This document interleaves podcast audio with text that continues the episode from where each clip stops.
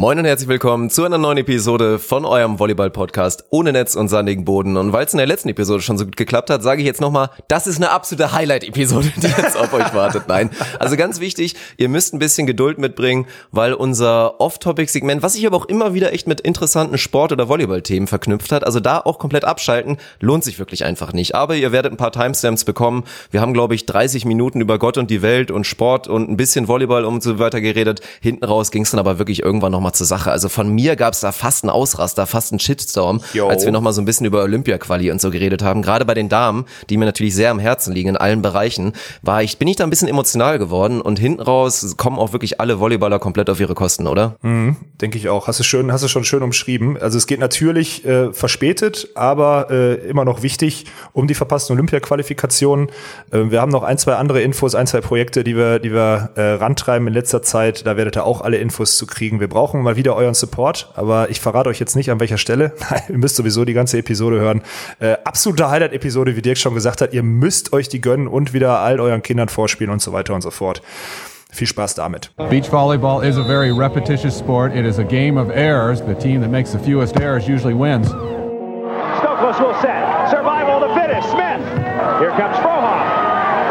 Stop! Und das ist der Matchball für Emanuel Rego und Ricardo Galo Santos. Caipirinha wird in Fässern geliefert. I will destroy your career in this moment. Deutschland holt Gold! Deutschland holt Gold! So, Alex, wie sieht bei dir der Kulturschock aus, Alter? Junge, Junge, Junge, ist das kalt, Mann. Es sind einfach, glaube ich, minus fünf Grad und der Kontrast könnte nicht größer sein. Also, ich war eigentlich kurz davor, heute auch so ein kleines Bild draußen zu machen. Irgendwas passt hier nicht zusammen. Gestern im Stream meinten alle schon, ich sehe aus wie, wie Dieter Bohlen zur besten Zeit mit meinem Teint. Und dann kommst du hier raus, ist es ja Schnee nicht, aber wirklich so dieser Frostreif, unglaublich. Ja, die, Digga, wir sind ja für alle da draußen, wir sind Montagabend zurückgekommen und ich musste am Dienstag ja direkt wieder trainieren. Ich bin dann um halb neun zum Auto und ich hab erst, musste erst mal kratzen, Alter. Das ist der, also, der, Kulturschock. Ja, du hast ja wahrscheinlich wieder länger geschlafen, dadurch war das Eis vom Auto schon weg, als du einkaufen gefahren bist oder so. Gibst zu, es war so? Gibst du? Nee, ich, ich bin nirgendwo hingefahren. Aber war auch tatsächlich gar nicht, war auch gar nicht so lang wach. Ich weiß auch nicht. Also rhythmustechnisch, ich habe auch schon wieder völlig vergessen, in welche Richtung das ist. Ob ich jetzt eigentlich irgendwie länger schlafen sollte, weil ich irgendwie so ein Mini-Jetlag habe oder nicht, ist mir alles zu kompliziert. Also tatsächlich, ja, relativ früh wach geworden, aber ich hatte ein bisschen Mitleid. Stimmt, du meintest irgendwie, dass, dass theoretisch du dann von deinem Biorhythmus her, an dem man sich ja schon in so acht Tagen so ein bisschen gewöhnt, ja. dass du quasi um 7.30 Uhr mit Sinja Kim und, und Hans Vogt natürlich trainieren durftest. Wie war's denn? War ja. schön? Ja, war echt schön. Also macht doch immer Spaß, dann nach so einer, nach so einer Woche draußen, dann morgens um neun in die Halle zu gehen und schön Frauenaufschläge auf Frauennetz anzunehmen. Das macht richtig Bock. Das macht richtig Laune. Das ist, und bei der letzten Einheit, die, die, wir auf den Kapverden hatten, die ich da so im Hintergrund hatte, so meine beste Einheit mit Sicherheit und deine, was das Element Annahme anging, mit Sicherheit auch. Ja, aber, aber bei Fahr die beste. Boah, sind wir ausgerastet am Ende. Ja, jetzt muss man sagen, am Ende des so Trainingslagers ist es dann auch immer so eingeplant, dass man dann halt, man läuft halt aus der letzten Rille da raus. Das muss man schon sagen. Deswegen war Tommy auch nicht böse, dass ich das Ding da am Ende vor die Wand gefahren habe, aber es war schon nicht so geil, was wir da Sonntag abgeliefert haben, muss man schon ganz klar sagen. Ey. Ja. Auf jeden Fall war der Kulturschock der ist real. Ja. Ich wollte gestern irgendwie 23.30 Uhr hat Frauchen wieder gesagt, ey Alex, äh, es ist Zeit, wir, du musst jetzt mal langsam runterkommen und nicht mehr am Laptop sitzen. Und äh, dann lag ich aber halt im Bett und weil ja erst 22 Uhr in, in, äh, auf, Kap Verden, auf den Kap Verden wäre, war ich halt nicht müde. Ne? Also das ist das, was du gerade mit Mini-Jetlag meintest. Das fällt einem, der eh immer bis drei Uhr wach ist, sowieso nicht auf. Aber bei mir ist es so, weil ich dann immer eigentlich mich ins Bett lege, aber dann noch nicht müde bin. Also so viel zu deiner Erklärung gerade. Übrigens, eine Sache habe ich, ne? Ich muss, ja. stopp, stopp, stopp, stopp, bevor wir hier zu weit abdriften. Weißt du, wie ich hier wieder sitze? Ich habe wieder zwei alte Boxen und zwei Bücher aufeinander gestellt, um mir oh, dieses Mann, scheiß hässliche Dreibein von meinem USB-Mic zu bauen. Und da sage ich dir ganz ehrlich, du hast mir hier so einen Arm dagelassen. Also Dirk Funk hat mir einen Arm dagelassen am Montag, mit dem ich mir das hätte so wunderschön filigran an den an den äh, Tisch machen können.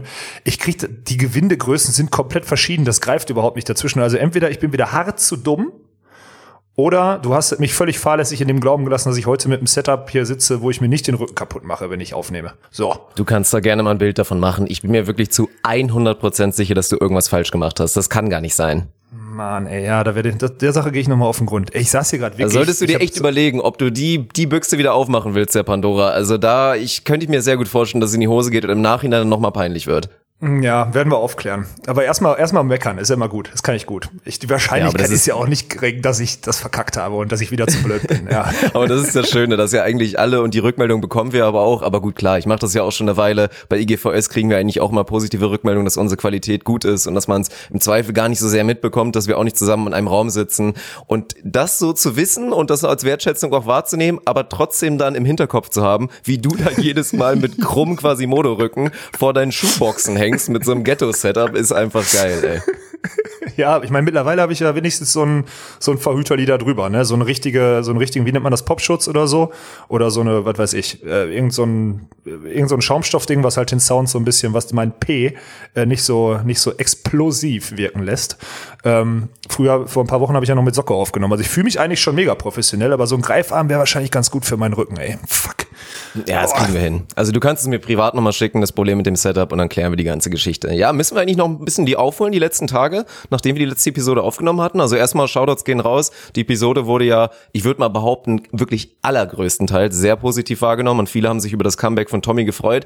Es gab da aber wohl ja auch ein, zwei Stimmen, die sich beschwert haben, dass wir ja gar nicht so viel über das Trainingslager erzählt haben und die hätten viel mehr erwartet. Also müssen wir da jetzt noch drauf eingehen, was wir so in den letzten Tagen gemacht haben? was wir in den letzten Tagen gemacht haben oder ich meine, also grundsätzlich haben wir unterschiedliche Sachen gemacht. Ich habe trainiert, also ich war tagsüber äh, aktiv, du nachts. So kann man es, glaube ich, zusammenfassen. Oder wie, worauf wolltest du jetzt Das ist unfair, Mann. Ich habe auch fast jedes Mal morgens trainiert, du dummes Arsch. Das Im stimmt. Gegensatz zu Daniel Wernitz. Das stimmt, das muss man dazu sagen. Also Dirk Funk war morgen zum neun immer, äh, sagen wir zumindest körperlich anwesend. Aber dann, äh, wobei das Gute war, manchmal warst du echt noch morgens so auf Sendung, dass du echt noch performen konntest und dein Loch wahrscheinlich erst so gegen 11 Uhr kam. Ne? Meine also, beste Trainingsleistung war so mit 1,35 Promille, das stimmt. das glaube ich auch. ja, was soll, was soll man denn da noch aufarbeiten? Also ich meine, jetzt, ja. Nee, aber ich weiß nicht, wir haben ja auch ein bisschen drüber geredet. Ich fand es ein bisschen eigenartig. Ich habe mir, ich frage mich dann immer, also schreibt uns gerne wirklich ausführlich und am besten dann halt nicht mit so einem dummen Einsatzkommentar, dass ihr irgendwie mehr erwartet habt, sondern schreibt uns mal bitte wirklich ausführlich, was ihr gerne erwartet hättet oder was ihr in so einer Episode mit Tommy wirklich mit einigen Passagen mal so ein bisschen mit auch guter Argumentation, damit wir das nachvollziehen können, weil ich habe mich da im Nachhinein gefragt, auf so eine Person wird sich jetzt angesprochen fühlen, weil wir da in so ein bisschen in den Diskurs gegangen sind und da mal ein bisschen diskutiert haben, aber auch von ein, zwei anderen Leuten kamen ja da Kommentare, das habe ich einfach überhaupt nicht nachvollziehen können. Ich weiß immer nicht, was die Leute sich da vorstellen. Sollen wir dann irgendwie erzählen, so, ersten drei Tage haben wir an der Sprungkraft gearbeitet, etwas, was man in so einem Camp im Robinson Club ja eh nicht macht und dann ja. irgendwie ausführlich erklären, wie man so ein Sprungkrafttraining innerhalb von drei Tagen morgens, nachmittags strukturieren würde oder was? Ich, ach so, jetzt weiß ich erstmal, worauf du hinaus willst. Ich dachte, du wolltest über deinen Alkoholkonsum sprechen. Nee, okay, verstehe ich. Ja, ich habe da, du, jetzt hast du mich wieder angezeckt. Ich habe das schon wieder vergessen. Das hat jetzt ein bisschen gedauert. Äh, ich wollte eigentlich einen Shitstorm lostreten. So wollten wir doch formulieren. also aufarbeiten in allen Ehren. Äh, schön, dass du das so anteaserst. Ja, anscheinend wollen die Leute, also so muss man dazu sagen, erstmal, Feedback ist immer gut. Ja, und äh, wenn sich die vielleicht die Erwartungen aufgrund unseres Anteaserns der letzten Episode mit Tommy nicht ganz erfüllt haben, weil man denkt, man kriegt jetzt hier einen sportwissenschaftlichen Exkurs der Extraklasse kostenlos äh, per Audiodatei geliefert, dann ist man da einfach hart falsch. So, jetzt muss ich dir eine Sache, ich meine, du bist jetzt nicht in diesem Insta-Game drin, so tief, ja, aber seitdem ich mich damit beschäftige und seitdem ich gerne versuche, allen irgendwelche Informationen und auch mein Netzwerk zur Verfügung zu stellen im Beachvolleyball, die häufigste, schätz mal, was die häufigste Frage ist, die mir gestellt wird. Wie werde ich athletischer? Wie kann ich höher springen? Würde ich mal von ausgehen. Ja, das ist wirklich so. Hast du selbst mit schon mitgekriegt, ne? Damit, aber mit Abstand die beste, also die häufigste. Mit ganz, ganz großem Abstand. Wie kann ich höher springen? So. Ja. Und jetzt sag du mir, Gegenfrage, wie soll ich das jemandem, den ich nicht kenne, dessen Voraussetzungen, dessen physischen Zustand ich aktuell nicht kenne. Wie soll ich das vor tausenden Leuten pauschalisieren, damit jeder etwas davon hat und ich keine falschen Tipps gebe, damit jemand sich, damit sich keiner verletzt oder so? Gibt es da ein Szenario? Du bist doch, also es ist, du bist doch Sportlehrer, ausgebildeter, fast ausgebildeter. Gibt es da irgendein Szenario, das zu beantworten? Also ich sag nein ist es absolut unmöglich. Man kann da grob ein bisschen drüber reden, theoretisch. Das werden wir bestimmt auch in einer, in einer anschneidenden Form vielleicht mal machen wenn es wirklich nochmal geht in den letzten Wintermonaten, wenn uns ein bisschen langweilig wird, dass wir vielleicht so ein Thema nochmal anschneiden oder dann nochmal in Vorbereitungsphasen, wo du dann vielleicht auch nochmal irgendwie dran arbeitest, aber das ist ja eigentlich auch schon wieder fast rum. Das, das kann man natürlich nicht machen. Und erstmal Punkt A, es geht nicht, es ist nicht umsetzbar und Punkt B, es wäre im Zweifel auch scheiße langweilig. Also die geilste Rückmeldung war ja, die kritisch gemeint war und das ist auch, Grüße gehen jetzt raus, ich muss ihn jetzt einfach mal erwähnen, ist ja auch null schlimm. Wir haben das ein bisschen privat nee, ausdiskutiert, inzwischen ja. sind wir alle wieder cool. Grüße gehen raus an Alex Alexander Cornelsen, treuer Hörer, treuer Onusp und dass wir da jetzt auch mal ein kleines bisschen zurückgefeuert hatten oder ich auch einmal, als ich schon ein, zwei Kaltgetränke hatte. Das war das geil. Ist ja, ist ja überhaupt nicht schlimm. Am Ende des Tages ist alles cool, gibt man sich einmal quasi imaginär die Hand und dann ist es wieder in Ordnung. Aber er hat uns die Rückmeldung gegeben, ja, die Episode mit Tommy, weiß ich auch nicht. Das hat sich irgendwie angehört wie ein Interview und ansonsten so ein bisschen Klamauk. Und dann so, ähm, äh, Ja. Bruder, das ist halt original zu 100% ein Podcast. Also Ja, genau. alles andere, wenn wir jetzt hier wirklich hier Übungen erklären würden oder irgendwas. Also wir sind jetzt ja letztens schon mal mit hier diesen Diättipps, wo natürlich auch Klamauk mit dabei war. Das war schon so an der obersten Grenze, was du überhaupt durchziehen kannst. Alles andere, das geht dann vielleicht eher wieder in die Richtung Blinkist. Also irgendwann vielleicht geht ja die, die Zusammenarbeit mit denen so weit, dass wir da auch mal ein Sachbuch veröffentlichen und ihr das runtergebrochen Ja. in 15 Minuten. Wie lernt man höher springen mit Alex Ja, genau. Und Dirk Funk und dann runtergebrochen in 15 Minuten, dann könnt ihr euch das gönnen, aber das, was wir hier machen, ist was anderes. Ja, und ich, also wer das nicht, ich verstehe, aber man muss jetzt mal die Leute, die das haben wollen und diese Informationen haben wollen, mal komplett in Schutz nehmen, weil es gibt halt keine Informationen zu unserem Sport. Niemand weiß, wie man strukturiert Krafttraining macht und so weiter und so fort. Ich weiß es in der Theorie. Also erstmal eine Sache noch. Wenn Tommy zu Gast ist, dann ist es geil, weil er einen geilen Charakter hat und weil er geile Stories erlebt hat und auch erleben wird und neue Erfahrungen als Trainer oder Coach reinnimmt. Wenn es jetzt an wenn es jetzt an Sach- und Fachverstand geht, ja, dann könnte theoretisch auch ich jede Frage beantworten. Und ich glaube, ich spreche in Tommys und meinem Namen, wenn ich sage, Leute, höher springen kann man nicht beantworten, ja. Man, weil man das, weil das für jeden individuell ist. Zum Beispiel, ich arbeite seit drei Jahren jetzt mit dem besten Sportwissenschaftler der Welt zusammen im Beachvolleyball. Ja, und hat er mir hohes Springen beigebracht? Nein. Weil meine Kraft- und Hebelvoraussetzungen einfach scheiße sind. Natürlich ist es ein bisschen besser geworden und meine Physis hat sich ein bisschen verbessert. Und gerade bis zu meiner Verletzung hin letztes Jahr. Aber man kann sowas nicht pauschalisieren. Das ist einfach großer Quatsch. Und deswegen, Mann, du hast mich, jetzt bin ich doch wütend geworden. Ich hatte mir vorgenommen, ich, das ist, es Ja, ist ja alles gut. Vielleicht muss man da ja auch wieder ein bisschen, bisschen Verständnis dann einfach schaffen. Und im Zweifel, ja, ist auch meine Erfahrung. Ich habe es ja auch in vielen anderen Sportarten noch mitbekommen und auch beim Basketball. Dann kommt jedes Mal die erste Frage von Leuten, die mich als Person neu kennenlernen. Wie groß bist du? Kannst du danken? Das sind immer Fragen eins und zwei, weil es einfach jeden irgendwie so archaisch juckt. Genauso wie beim Beachvolleyball, boah, interessiert keinen, ob du technisch sauber irgendwie dich seitlich öffnest und da eine super Annahme schiebst oder ob du gut zuspielen kannst. Interessiert alle nur, ob du von oben nach unten kräftig runterhauen kannst. Und ist ja auch bis zu dem Schwimmbad-Amateurniveau. Im Zweifel wird dann bei dem 1,90-Kerl, der irgendwie mit, mit Rückwärtsspin da gegen den Ball floatet, aber halt von oben nach unten, da ist dann, oh, der ist aber gut. Und der kleine Ja. 1,70, der dicke, der alle Techniken beherrscht, da sagen sie, oh, das ist ja eine Wurst. Ja, das, also darüber sollte man sich sowieso nicht definieren. Ich sag jetzt, pass auf, ich, ich sag jetzt mal meine pauschalste Antwort, weil ich die Frage echt schon aufgestellt gekriegt habe. Jemand, die, die Sprungkraft nachhaltig zu verbessern, dauert aber hunderte Stunden disziplinierte Arbeit und Training und dann auch noch die richtige Arbeit und das richtige Training. Und das ist alles individuell komplett unterschiedlich und auf den einzelnen Athleten, Spieler abzustimmen. Konzentriert euch doch mal lieber darauf, einfach mal den Ball mit gutem Abstand und im stabilen Rumpf am höchsten Punkt zu treffen. Ja, weil das Geilste sind die Leute, die immer fragen, wie kann ich denn höher springen oder so. Die schlagen den Ball wahrscheinlich aller Dirk Funk irgendwie auf Kopfhöhe ab oder so und wundern sich, dass sie das Ding nicht auf drei Meter einkratern können, weil der Armzug scheiße ist. Ja, so verbessert doch erstmal euren Armzug. Der ist dann, da, da kriegt ihr 30 Zentimeter mehr Reichhöhe und Abschlaghöhe dadurch. Das ist tausendmal wichtiger als fünf Zentimeter höher zu springen. Ja, da, da bist du auch das perfekte Beispiel übrigens. Da kann ich Clips von dir Ja. zusammenschneiden. Ich meine, da macht man so Freeze-Frame, wie hoch du im Block bist im Vergleich zu einem Robert Mürvsen oder im Vergleich zu einem Ja. Phil Dahlhauser oder im Vergleich zu x-beliebigen, hohen, großen, sprunghaften Blockern. Und da wird man sehen, du bist einfach flacher. Das ist so. Viel flacher, Aber ja. dann guckst du halt im Angriff und du haust da diversen hohen Blockern einfach sauber drüber mit einem Schlag Ja. auf acht Meter oder siebenhalb, weil du halt einfach wirklich einen sehr schönen Arm hast und das gut kannst. Ja. Ja, und das ist es doch. Also ist jetzt nicht so, als würde ich mich darauf ausruhen. Es wäre natürlich wünschenswert, wenn ich ein bisschen höher springen würde, aber das habe ich auch, muss man sagen, auch in frühen Jahren verkackt. Und das jetzt aufzuarbeiten, ist einfach echt harte Arbeit, die ich leider nicht hinkriege oder äh, nur schleppend hinkriege. Aber das ist das Allerwichtigste. Und das ist jetzt, das ist eine Sache, die kann man auch umsetzen. Guckt euch euren Schlag an und wenn ihr dauerhaft irgendwie, entweder euer Zuspieler ist so schlecht, dass er euch in eine schlechte Situation bringt, dann müsst ihr mehr Basics trainieren. Und wenn euer Zuspieler gut genug ist und ihr zu blöd seid, das zu antizipieren und vernünftig mit Rumpfspannung in der Luft zu stehen und mit langem Arm zu treffen, dann solltet ihr daran arbeiten. Und das bringt euch so viel mehr Reichhöhe als jedes einzelne Sprungkrafttraining. Jedes einzelne. Versprochen. So, das ist auch Ja. kein, damit, damit machen wir auch nichts verletzt, äh, keine Leute verletzt oder so, weil am Ende, wenn wir das jetzt durchziehen und hier Infos rausballern, ne? wenn wir das im Bewegtbild machen, sagen wir mal so, gibt uns, hat jemand einen Sponsor und gibt uns äh, 100k im Jahr, dann drehen wir alles in Videos und machen und tun, damit ihr strukturiert bei jeder einzelnen Übung wisst, welchen Key ihr achten müsst, bei welchem Fitnessstandard und so weiter und so fort. Da kann man das persönlich betreuen. Aber so unmöglich und auf dem, also vor allem auf dem Audioweg völlig absurd, das zu versuchen. Wir enden dann so wie so eine, keine Ahnung, so eine skinny Tittenmaus von Instagram, die so tut, als wäre sie ein Fitnessmodel. Und Hunderttausenden, das muss man da einfach mal ganz klar sagen, die haben Hunderttausende Follower, Hunderttausend Menschen ihre Fitnessübung zeigt, ganz ehrlich, die sollte angezeigt werden, weil die Alte nicht weiß, worauf man achten soll. Die macht quasi, es sei denn, die hat einen Sponsoring-Vertrag mit umliegenden Orthopäden, die dann dankbar sind, weil die, weil die Wartezimmer voll sind.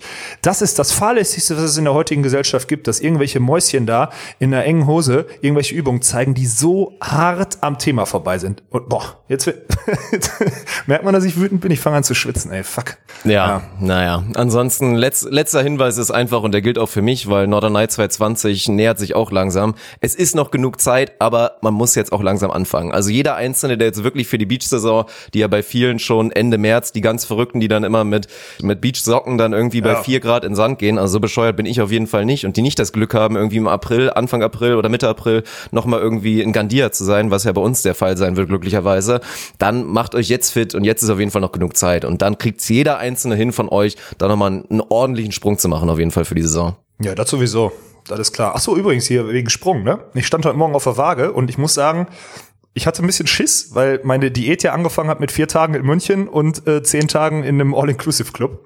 Aber ich habe äh, seit Jahresbeginn irgendwie 2,8 Kilo oder so abgenommen. Das war eigentlich. Oha, das Respekt. Ist, äh, Hängt das eventuell mit deiner vegetarischen Woche zusammen, die du hier ja. auf, auf den Kapverden durchgezogen hast? Also das ist ja hört, hört. Nicht. Also ist wirklich interessant. Also es wird ja jeder bestätigen. Ich bin kein Missionar und obwohl ich mich selber ja gerade noch nicht mal irgendwie perfekt ernähre oder jetzt einen sonderlich sportlichen Stil, Lebensstil gerade vorführe, mit Sicherheit nicht. Aber trotzdem passiert es immer wieder, dass sich Leute automatisch oder jetzt hier auch der Jan, schöne Grüße gehen raus, wenn er zuhört, hat mir jetzt auch geschrieben, boah, irgendwie hast du mich ja schon ein bisschen inspiriert mit deinem Veganertum und ich will jetzt auch mal gucken, dass ich zumindest hier mal 50 Prozent mache oder so. Und ja, ich bin mal gespannt, ey. Wird nicht mehr lange dauern, bis du dann die erste komplett vegane Woche einstreust oder vielleicht mal einen Monat. Finde ich, finde ich interessant. Ja, ist es. Also ich habe das ja wirklich, ich habe, man muss ja dazu sagen, ich habe auch diesen diesen Film da hier Game, hast du den jetzt eigentlich mittlerweile geguckt? Nee, hast du immer noch nicht. Hier Game Changer Ich habe den immer so noch nicht geguckt. Alle erwähnen den dann immer, wenn sie mit mir reden. Und ah, übrigens auch ja. der Harry, Harry Schlegel, wenn er zuhört, auch. Der genau das gleiche. Er meinte auch so, Mensch, jetzt habe ich auch den scheiß Film geguckt und jetzt werde ich auch schon so ein scheiß Veganer wie du. Hat er mir auch noch geschrieben. Ey, geil. Ja, gut, aber jetzt muss man mal dazu sagen, jeder, der sich von dem Film hart beeinflussen lässt, Nein, also das ist halt Ach, pure Propaganda, ne? Deswegen also habe ich ihn ja auch noch nicht geguckt unter anderem. Da gibt's ja. andere Filme und da gibt's viel mehr Eindrücke, die man sich natürlich schaffen muss. Das muss man immer wissen, und das sage ich jetzt aus meinem Mund und nicht du aus deinem, weil das dann in dem Sinne mehr Sinn macht, das ist natürlich alles immer sehr schön ausgelegt, so wie man es haben will. Jede einzelne Doku, die dir erklären will, dass Milchprodukte gut sind, kannst du dir sicher sein, dass die finanziert wurden von den großen, ja, Molke-Industriegeschichten da von Nestle und Co. Und andersrum haben mhm. natürlich auch Leute Interesse, diese Agenda da durchzuboxen. Und da werden dann teilweise irgendwelche Studien genannt und ja, halt für die positiv so ausgelegt, dass es halt komplett so klingt, dass Veganismus in jedem Bereich zu 100 Prozent alles schlägt und alles in den Boden rammt und so ist es selbstverständlich auch nicht. Also ich habe den Film nicht geguckt, alles, was ich bisher drüber gehört habe und Leute, die mir dann so von den Argumenten, die da genannt haben, sage ich, sind mit Sicherheit viele solide Punkte, aber damit hört selbstverständlich nicht auf und so einfach ist es nie. Nein, ist es nicht. Aber trotzdem hat er, also der hat mich jetzt auch nicht großartig weitergebildet. Am Ende muss ich sogar sagen, war der so drüber, dass ich ja, dass ich fast wütend geworden bin, weil das war dann irgendwann so drüber, dass du halt, also es war so frei nach dem Motto, okay, was machen wir noch? Ah ja, äh, Potenz ist Männern auch wichtig, da machen wir jo, noch einen stimmt. Test, wie viel, wie viel Erektion die nachts haben oder ja, so. Wobei, also ich, wenn ich bei mir selber gucke, also außer, außer im Urlaub, wenn dann, außer auf Contentreise, wenn der irgendwie da sich in den Winterschlaf begibt, ist ansonsten eigentlich, muss ich schon sagen, ist, ist stramm. ja, dann ist er, ja, Lieben Gruß geht raus ist durch das Frau. Thema. Ist durch. Ja, ja, Sample Size 1. Noch nie Probleme mit der, na wohl, na, egal. ja, bis, bis, besoffen halt, besoffen, okay. Ja, ja. gut. Nee, aber das, also das war so ein Punkt, wo ich so dachte, oh mein Gott, ey. Und dann auch so diese geile, diese unendliche Reise um die ganze Welt in der Hoffnung, dass man irgendwelche Maximen Sportler trifft, die natürlich Höchstleistung auch mit veganer Ernährung erreichen. So, ja, natürlich. So, weißt du. Aber ganz ehrlich, nicht vegane Top-Athleten hättest du wahrscheinlich auch direkt vor der Haustür gefunden. Also das ist immer so ein bisschen, finde ich schwierig, aber trotzdem muss ich sagen, ich habe jetzt wirklich mal, ich habe jetzt hier zu Hause auch durchgezogen. Ich bin am Montag nach Hause gekommen, also du, hier Frauchen hat uns ja abgeholt, du hast es mitgekriegt. Ich habe gesagt, ich ziehe das jetzt auch hier mal durch. Ich habe jetzt auch schon zwei Tage, gerade hat Frauchen hier so gefüllte Paprika mit, äh, mit Reis und, und, und Feta und einen Salat dazu gemacht oder so. Und ohne Spaß war echt geil auch wieder. Also und sie hat sogar, das Ja. Geile ist, sie hat für mich direkt am zweiten Tag jetzt hier die äh, vegetarische, vegan ist das ja nicht, aber vegetarische Fassung gekocht. Und sie selber isst vor mir Fleisch, so mit, mit Hackfleisch noch dazu oder so. Ich habe da keinen, also ich sehe da keinen, also bisher kein Problem drin. Ich werde jetzt mal durchziehen. Das Problem ist, die fährt morgen, fliegt die wieder ins Ausland. Und dann, ich brauche mal deine Hilfe. Ich brauche mal so ein paar Rezepttipps von, vom Profi, wie ich das halbwegs, vor allem, vor allem Zeit halt, weil ich hasse, ich habe das jetzt vorhin auch, nee, gestern schon wieder gemerkt, ich hasse jede Minute, die ich in der Küche stehe. Für mich fühlt sich das an wie Zeitverschwendung. Und das ist halt Ja. hart, weißt du? Das Also wäre auch nochmal was, weil ich gerade, ich wollte gerade aus Spaß so anfangen mit, es gibt irgendwann mal das vegane Onus Kochbuch, aber was wirklich eigentlich mal ein gutes Projekt wäre, weil das ist, ey, 90 Prozent der veganen Kochbücher sind so ein großer Schmutz, weil das halt genau diese dir. Gerichte sind, die du gerade meinst, die einfach nicht realistisch sind im Alltag, wofür du erstmal einkaufen gehen musst und zwar nicht beim Mhm. Penny oder beim Lidl, sondern eher beim Rewe oder sonst wo in der Metro, um dir 17 neue Zutaten zu kaufen. Das ist natürlich alles großer Schwachsinn, aber theoretisch da perspektivisch mal so ein, so ein E-Paper oder so veröffentlichen mit wirklich alltagstauglichen, geilen und leckeren veganen Gerichten, das wäre eigentlich mal ein Projekt. Ja, also wenn, dann musst du es umsetzen. Jetzt zweifle ich natürlich daran, dass du da zeitnah umsetzen wirst, aber Ja. wenn du da Bock drauf Mit hast. Sicherheit. Ich habe das, äh, das hat Paul Ripke jetzt, glaube ich, auch wieder gemacht. Der hat ja jetzt hier bei, bei seinen, seinen, seinen Content-Ding bei Mercedes äh, gekündigt und ist jetzt, ja, ich glaube, hat ein bisschen mehr Zeit und hat jetzt Rip Kitchen gemacht und hat jetzt auch vegane Gerichte rausgeballert und so. Ähm, da will ich mal- ganz mal interessant. Der hat da jetzt, also der hat irgendwie dieses Buch oder so ein, so ein Prospekt daraus. Ich glaube, der veröffentlicht er jetzt auf dem YouTube-Channel oder so. Also bei dem kann man sich, was das angeht, auf jeden Fall Sachen angucken. Wobei, ja, der ist, da sind natürlich auch wieder Gerichte dabei, die auch schon heftig sind. Also wenn du, pass auf, wenn wir jetzt hier fertig sind und die Episode hoch ist, musst du mir auf jeden Fall mal zwei, drei Sachen geben, die, vor allem brauche ich halt, das fällt mir jetzt schon wieder auf, ich brauche halt Protein, ne? Weil ich soll halt über 200 Gramm am Tag, weil zwei Gramm pro Körper, Kilo Körpergewicht in der Vorbereitung versuche ich schon reinzuschaufeln und das am besten in fünf Mahlzeiten. Und das sage ich dir ganz ehrlich, fällt mir wirklich schwer, wenn ich komplett auf Schweiß, äh, Fleisch verzichten muss. Also das wird halt, also von der Menge einfach eng, weil mir nichts einfällt, womit ich noch zuführen kann, außer ähm, halt irgendwie Eiweißshake oder so ein Shit. Aber sonst fällt mir nahrungstechnisch nicht viel ein. Oder soll ich den ganzen Tag irgendwie Linsen fressen? Also, ja. Nee, ist schwer. Also ist tatsächlich schwer. Das ist mit Sicherheit eins der größten Probleme. Ich meine, klar, du kannst dann auch ganz stumpf einfach jede Fleischmahlzeit, die du essen würdest, mit einfach einem der vielen inzwischen sehr leckeren Fleischersatzprodukte, ja, einfach da supplementieren in dem Sinne, dann wird's natürlich super funktionieren. Aber ansonsten geht's ja allgemein bei der pflanzlichen Ernährung auch eher in die Richtung und selbst auch bei den Topsportlern, die dann auch sagen, sind zwei Kilogramm pro Körpergewicht jetzt unbedingt notwendig, selbst in der Aufbauphase, da scheiden sich auch wieder die Geister, wenn du es machen sollst und Hans ist halt da in dem Sinne auch noch vielleicht noch ein bisschen von der alten Schule und sagt, das ist auf jeden Fall notwendig, dann ist das so, da muss man gucken, wie man es macht, dann wird's ein kleines bisschen komplizierter, aber ansonsten ist es ja eher der Fall. Und ich will noch mal einmal wirklich sagen, das soll jetzt hier keine Propaganda sein, aber ein Punkt, gerade wenn jetzt viele Leute mal vielleicht anfangen zu überlegen, weil da denke ich mir immer, ey, lass doch den Scheiß dann wirklich mal weg. Auch was du dann früher mal gemacht hast, dann in der Pokeball, die man im Robinson Club wunderbar essen kann, da sich da dieses trockene und absolut nicht leckere Hähnchen da mal raufzuklatschen. Oder wenn man jetzt Ja, oh, jetzt habe ich wieder zum Mittag 400 Gramm Hähnchen gegessen. Ich denke mir so, ja, herzlichen Glückwunsch, Bruder. Das so ist ist, da irgendwie scheiße. Genuss Ja. mit bei, das schmeckt doch nicht, das ist scheiße. Und dann lasst doch Ja. die Kacke und Qualitätssatz auch im seltensten Falle. Erzählt mir jetzt nicht, dass ihr immer zum, zum Bauern des Vertrauens geht nebenan und euch dann Huche Hühnchen aussuchen lasst, was dann irgendwie frisch für euch geschlachtet wird. Ist einfach nicht der Fall. Das schmeckt nicht, das ist Kacke und dafür kannst du dann irgendeine Alternative nehmen, die vielleicht ein bisschen weniger Protein, ein bisschen mehr Fett hat und trotzdem ist das gesund. Ja, kann ich nicht komplett. Wobei ich jetzt muss ich sagen, der härteste Moment war jetzt wirklich letzte Woche im Robinson ja auch, also als den einen Abend, ich glaube Rob Carpet war das, ne, als dann alle mit dem Rinderfilet da ankamen, ja richtig geil Ja, hergerichtet ich. war. Also da da sage ich dann in dem Sinne aber auch nix. Ja. Wenn es wirklich dann Ja. bei den Leuten auch hundertprozentiger Genuss ist und die sagen, ey, ich gönn mir das einmal in der Woche, zweimal im Monat, einfach so ein richtig geiles Stück Fleisch, weil das mache ich einfach seit Jahrzehnten und das ist für mich wirklich das Schönste, dann sage ich dagegen gar nichts. Aber es gibt viele andere Punkte, die man einfach attackieren kann, Schrägstrich muss. Ja, ich bin mittlerweile, ich bin da, ich bin da bei dir. Wird halt interessant jetzt mal zu sehen, wie ich das umsetzen kann, vor allem dann in Ägypten oder so, weil da ist ja dann schon alles irgendwie Ja, mit Fleisch. Und mhm. das ist Ja, ganz, ganz schwierig im Trainingslager. Aber ich, ich versuch's jetzt mal. Ist halt krass, weil wir hatten da zu dieser, zu dieser Eiweißmenge einmal noch ganz kurz. Wir sind schon wieder Fiz, aber egal, ich find's interessant. Und das ist ja unser Podcast, Dirk, ne? Nicht? So ist es. Ja, ähm, ich, wir haben das ja mal ausprobiert bei mir. Also ich habe ja jetzt dreieinhalb Jahre den Einfluss von Hans Krafttraining und der hat mich ja am Anfang wirklich jeden Scheißtag ins in Fitnessstudio geschickt, äh, um zu gucken, wie meine Muskulatur darauf reagiert, wie meine Sehnenstruktur darauf reagiert und so weiter und so fort. Und er war erschrocken, wie wenig ich darauf reagiere. Natürlich, weil ich sehr spät mit kontinuierlichem Krafttraining angefangen habe, weil es mir vorher nie einer erklärt hat.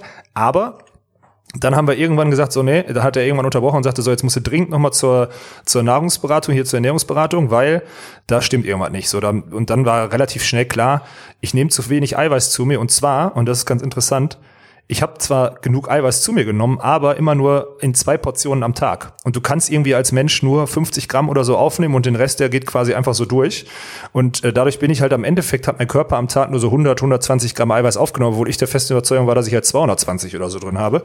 Ja, und äh, das war mein Problem. Und man muss sagen, seitdem ich das aufsplitte auf vier, fünf Snacks oder Mahlzeiten am Tag, äh, kann man nachhaltig zum Beispiel, das machen wir ja ganz einfach durch äh, Oberschenkelumfang oder sonstiges oder auch durch die Stärke im Krafttraining, kann man sagen, und das ist jetzt erst seit einem Jahr so, da habe ich mehr Fortschritt gemacht als in den zwei Jahren davor, einfach weil ich was umgestellt habe. Also so ein bisschen was ist schon dran. Also zumindest in meinem Fall. Das muss nicht für jeden gleich sein, aber es ist was dran.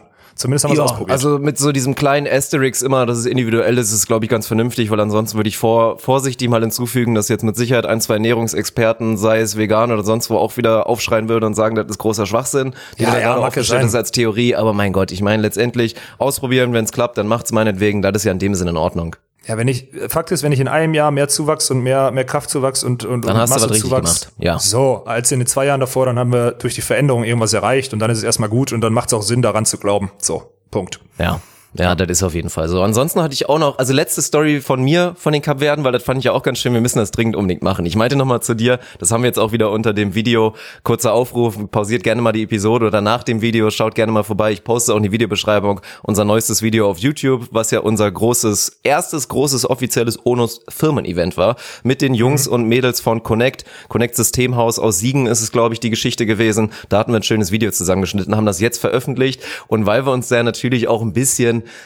ja, was heißt drüber lustig gemacht? Aber wir haben natürlich ein paar Späße gemacht und die Leute ja. haben auch alle Selbstironie mitgebracht und das war alles super, das war auch echt alles angenehm, war auch nichts drüber, was wir da so gesagt haben, aber es war halt eine spaßige Atmosphäre, wo man halt mal drüber lacht, wenn einer den Ball anwirft und der fällt direkt wieder auf den Boden, weil der Anwurf scheiße war und so Geschichten, das war halt witzig. Und wieder einige ja. Kommentare darunter sagen die ganze Zeit, oh, wir wollen jetzt aber auch Dirk endlich mal zocken sehen, der soll jetzt mal zeigen, wie ja, gut er ist. Das ist immer interessant. die Leute, gerade auch so, die halt vermuten, okay, die wissen ja ungefähr, welche Turnierkategorien ich so spiele oder gespielt habe, die wissen auch, dass ich seit langem sehr unerfolgreich spiele und nicht mehr viel spiele. und trotzdem deswegen fängt jeder so an zu überlegen, so selbst vom C-Turnierspieler geht's jetzt los und denkt so, hm, jetzt will ich wirklich mal sehen, ob ich nicht gegen den Dirk eigentlich auch gewinnen würde und ob ich nicht eigentlich besser bin. Von daher, das ist sehr, sehr spannend. Müssen wir auf jeden Fall mal machen. Und eine Gelegenheit haben wir ja schon verpasst, wobei da bin ich im Nachhinein echt froh, dass es nicht abgefilmt wurde. Aber ja, ich kann das nicht immer als Entschuldigung Alter. gelten lassen, weil ja. ich hatte ja das Vergnügen, weil wir eine kleine Challenge bekommen haben von eben Jan und Thomas, die beiden, die auch im Camp teilgenommen haben und die wir dann in unser, in unser Wolfsrudel, wobei in unser Wildschweinrudel und ein Trüffelschwein auch dabei, wir gesagt. dass wir ja. das in der adaptiert haben. Und die haben uns herausgefordert, Tommy und ich gegen die beiden. Und ich will's jetzt, ich, also ich sag's jetzt mal vorsichtig, normalerweise gerade mit so einem Mann wie Tommy, und der ist einfach immer noch top. Klar, die Sprungkraft ja, ist nicht mehr ganz da und der haut nicht mehr super hart auf den dritten Meter. Aber Tommy ist einfach noch ein richtig, äh, einfach noch ein richtig guter Spieler. Wie gesagt, halt mit ein bisschen mehr Training genau. könnte der locker noch Tour spielen. Mit dir würde er auch erfolgreich Tour spielen. Und der stand dann neben mir. Und mit, mit so jemandem wie Tommy darf ich gegen die beiden Jungs, obwohl es wirklich gute Spieler sind, beides auch Turnierspieler teilweise. Mhm. Also ich glaube, so Jan ist so jemand, der hat sogar Potenzial, vielleicht mal so A plus zu spielen oder so. Also der bringt echt ja. Potenzial mit. Aber gegen die darfst du da nicht verlieren. Und dann war aber natürlich, ja, bei widrigen Verhältnissen, Wind und so weiter, wobei das eigentlich auch uns eher hätte in die Karten spielen sollen als eigentlich den, schon, ja. habe ich, glaube ich, so echte neun Fehler hintereinander gemacht. Und dann mhm. stand so auf einmal auch neun 14 und wir haben Sätze bis, bis 15, 15 gespielt, gespielt, also zwei Gewinnsätze. Und da ging mir wirklich kurz das Herz in die Hose. Dann steht dann Tommy neben mir, guckt mich einmal nur an und sagt, hey, gar kein Problem. Wir machen jetzt einfach keinen Fehler mehr und dann gewinnen wir. Und was war? Sieben Punkte in Folge, gewonnen, zweiten Satz auch gewonnen, fertig war. ja, ja, aber das ist halt dann am Ende, Tommy weiß ja auch, dass sie vielleicht zwei Punkte gegen euch bisher in dem Satz gemacht haben, dass du wirklich vor die Wand gefahren bist dahin. Oder ihr, muss man ja auch mal sagen. Tommy hat auch irgendwie einen zweiten Ball ins Ausgebracht. Tommy hat auch scheiße, scheiße gespielt. Ja, ja, ja, ja. ist auch so. Ja, aber am Ende habt ihr 2-0 gewonnen. Höher hättet ihr, höher hättet ihr das nicht gewinnen können. Also war doch alles safe.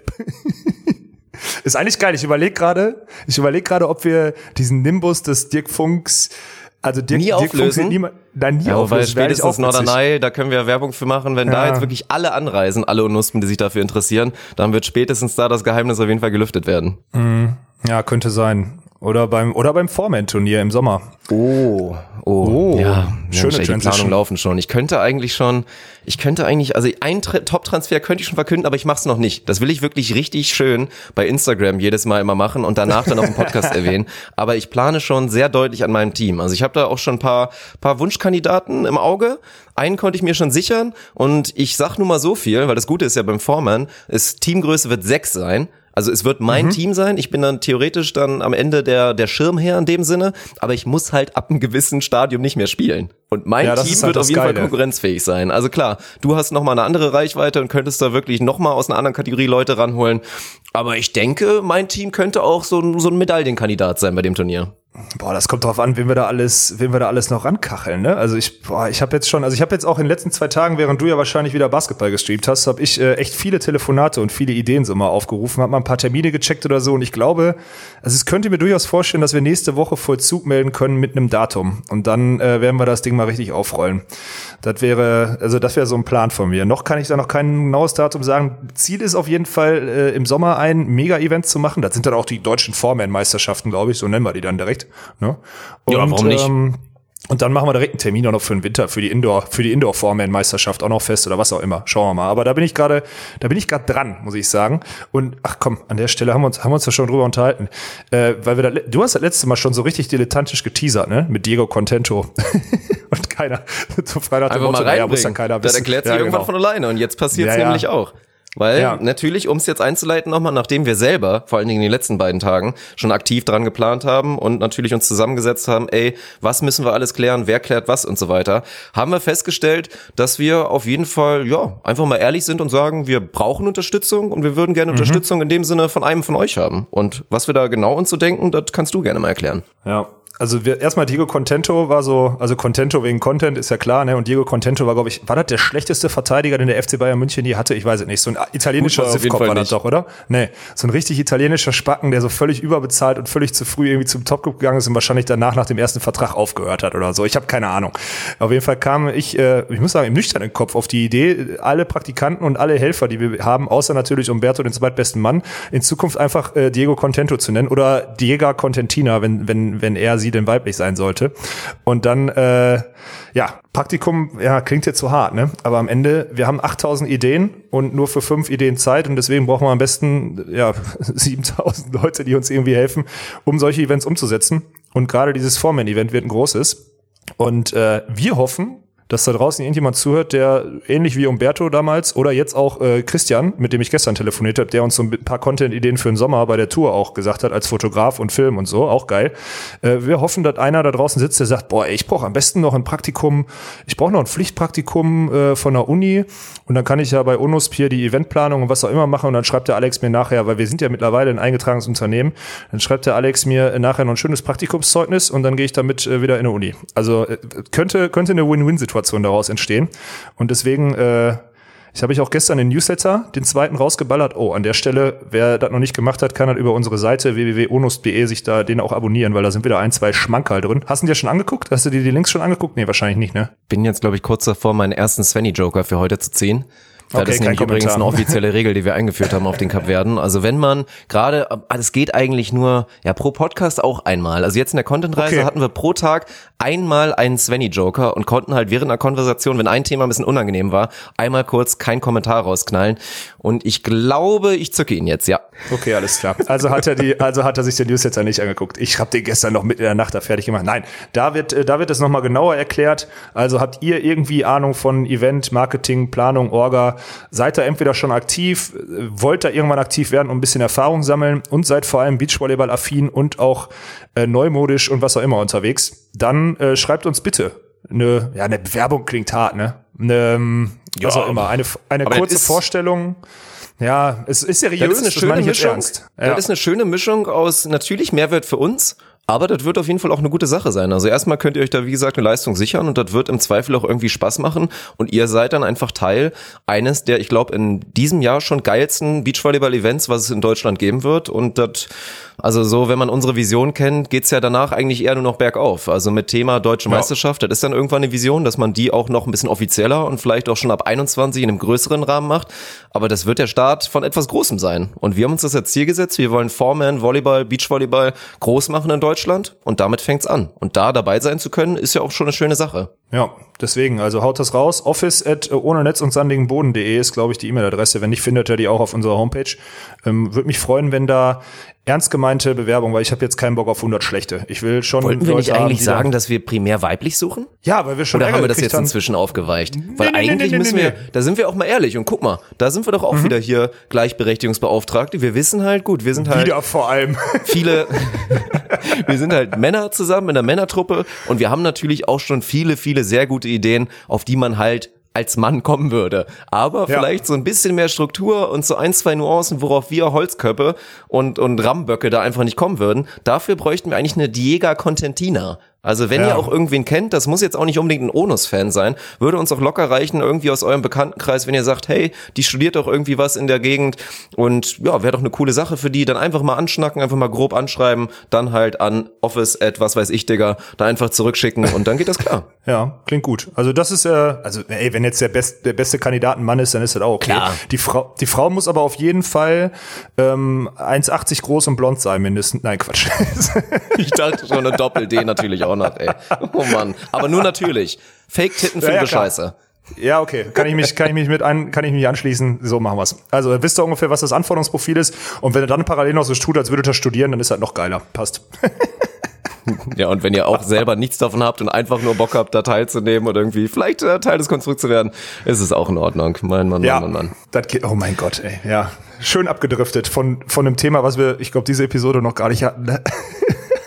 Was ist denn in letzter Ja. Zeit passiert, außer dass wir auf dem Cup werden waren? Ja, wir müssen, und da, da will ich mich wirklich entschuldigen, weil da gab's auch ein, zwei Kommentare, ein, zwei Nachrichten, bloß das ging jetzt halt leider nicht anders. Also der Schedule war relativ busy und ich habe das auch gestern schon beim Stream erklärt, das ist ja wirklich kein Spaß. Also viele sagen jetzt klar, ich meine Alex und ich ja dann teilweise auch, Alex sogar noch mehr, wir hatten quasi drei Beachvolleyball-Einheiten am Tag, einmal Training mit Alex, dann morgens Training im Camp, nachmittags Turnierbegleitung, drei Einheiten. So, du hast dazu sogar noch Krafttraining gemacht, auch Ja. ab und zu, so ein Saunagang muss da auch mal mit dabei sein. Und letztendlich, klar, kann dann jeder sagen, ey, ihr hattet doch jeden Abend Zeit und hättet euch jeden Abend hinsetzen können und theoretisch vier Episoden machen können. Aber tatsächlich gehört es halt für uns als Campleiter dazu oder auch als wieder Schirmherren dazu, dass man einfach präsent ist. Und im Zweifel ist es Ja. wirklich Teil dieses Robinson-Konstrukts, da beim Abendessen präsent zu sein, dass die Teilnehmer sich zu einsetzen können, dass man sich auch mal an der Bar zeigt und auch wirklich mal bei einer Party dabei ist und die Leute einen so da kennenlernen sollen. Das ist von Genau. Robinson so erwünscht und von daher war das tatsächlich unser Job, auch die Abende so ein bisschen teambildend zu verbringen. Du hast dich natürlich immer zurückgehalten und hast auf Alkohol verzichtet,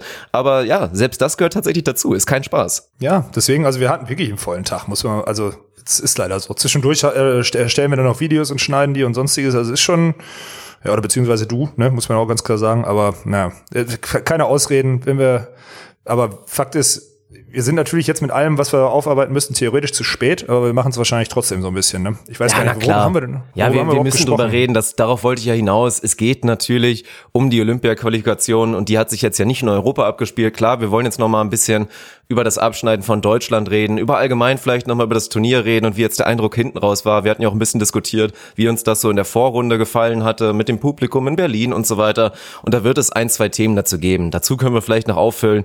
Ja, fand ich ja auch. Da kann ich noch mal Werbung für machen. Den Link muss ich auch noch mit reinschicken. Ey, mein Lieblings-Volleyball-Kanal auf YouTube, Volleyball Source, das ist ein kanadischer Account, den man auch im Beachvolleyball ab und zu findet. Die haben immer die geilsten Videos von diesen Norika, nennt man das so? Oder wie spricht man das aus? Keine Ahnung. ich glaub, halt diese nordamerikanischen Ja. Conti- Northseeker, ja, genau, macht natürlich Sinn. Und in dem Sinne da halt ja, am Ende hat Kanada das Ding geholt. Shoutouts gehen raus an Blair Ben von Düren und auch Jay Blankenau, der da als, ja, der relativ viel gespielt hat sogar, obwohl der sein erster Zuspieler, sein Konkurrent da eigentlich ein sehr prominenter ist. Also die beiden ehemaligen Düren und ein aktiver Düren haben sich jetzt da das Ticket gesichert und gehen mit, Tana, mit Kanada zu Olympischen Spielen. Haben sie gegen Kuba durchgesetzt, aber da gerne nochmal angucken, ey. Mit der Kameraperspektive wirklich direkt hinterm Feld. Ey, da die Dynamik des Spiels und gerade wieder bei den verrückten Kubanern natürlich um Simon, aber auch noch so ein, zwei andere Wilde. Das war wieder so herrlich, ne? Mein Gott. Ja, Mann, jetzt hast du, okay, sollen wir den Link, ich pack den Link noch in den Newsletter rein. Ich schreibe mir das mal auf, dann baller ich den direkt mit dem Newsletter raus für die Leute, die Ja, sich da das schon eingetragen schön. haben. Schön und wichtig ja, ja. eigentlich. Ja, aber wir wollen natürlich primär noch ein bisschen über, über Deutschland sprechen. Und an der Stelle, du bist leider 0 für 2 gegangen. Bei mir war es am Ende ein Stimmt. richtiger Tipp, weil ich gesagt habe, die Franzosen holen das bei den Männern, wobei ich da ja auch im Halbfinale schon ein bisschen falsch lag. Ich habe bei den Damen gesagt, dass die Deutschen das schaffen. Du bist auf Polen gegangen. Am Ende ist es da auch die Türkei geworden.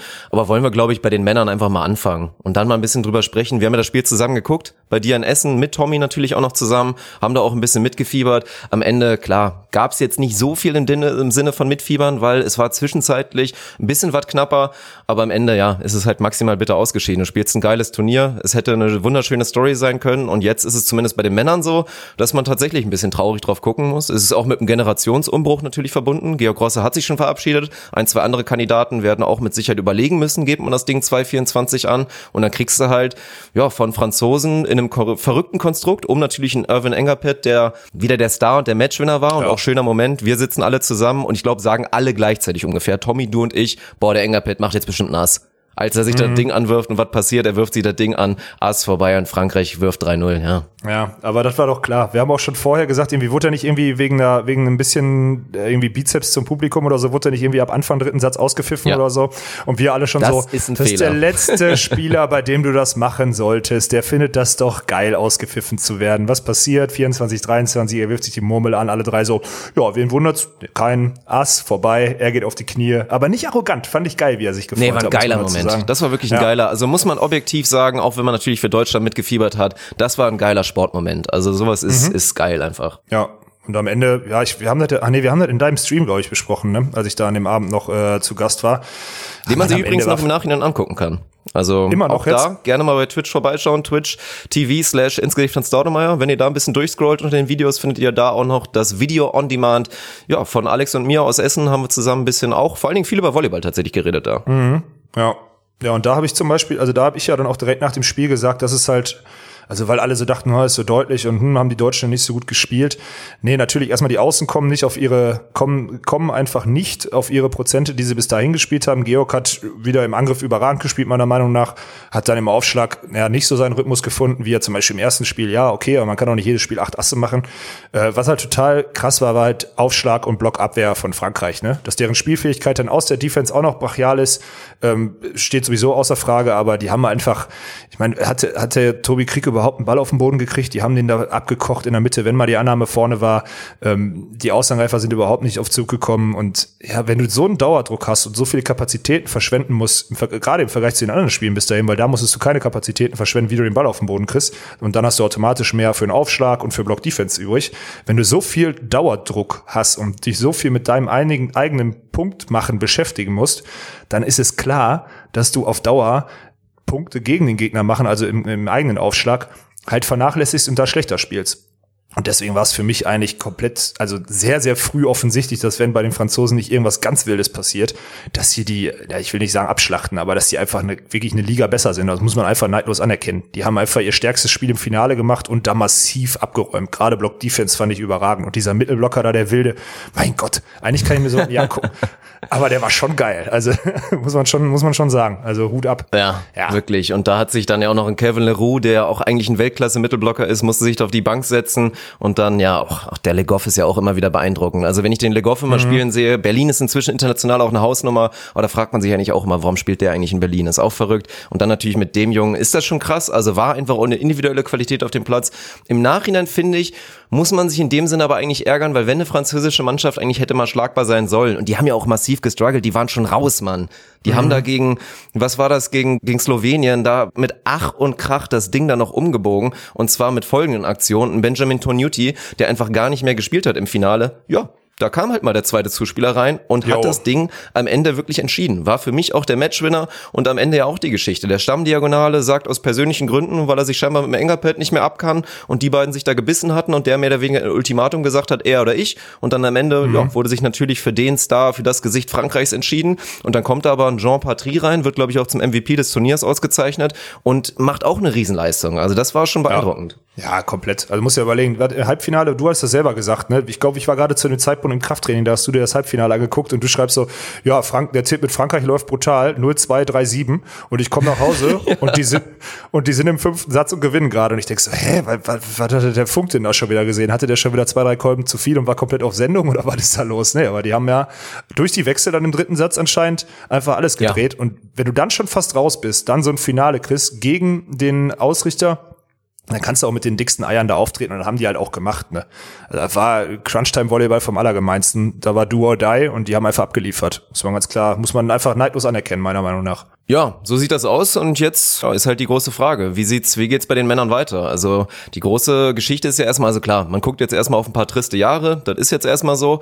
Siehst du da jetzt wirklich den ganz klaren Umbruch? Also ich meine, wir können da jetzt natürlich Talente aufzählen, mit einem Tobi Krieg, auch mit natürlich einem Moritz Reichert oder mit einem Moritz Karlitzek von der Bank. Da sind ja auch viele Leute mit dabei, da kannst du noch in Zukunft drauf zählen. Anton Bremer, selbstverständlich ein Simon Hirsch. Aber die große Frage wird sein, erstmal, wer füllt die großen Schuhe von Georg Rosse aus? Und da übrigens auch nochmal Side Note. Wir hatten ja letztens oder als wir in München waren, wollten wir eigentlich die ganzen Videos schon, hatten wir eigentlich schon abgedreht mit so Top 5 auf jeder Position Hallenvolleyballer der Welt.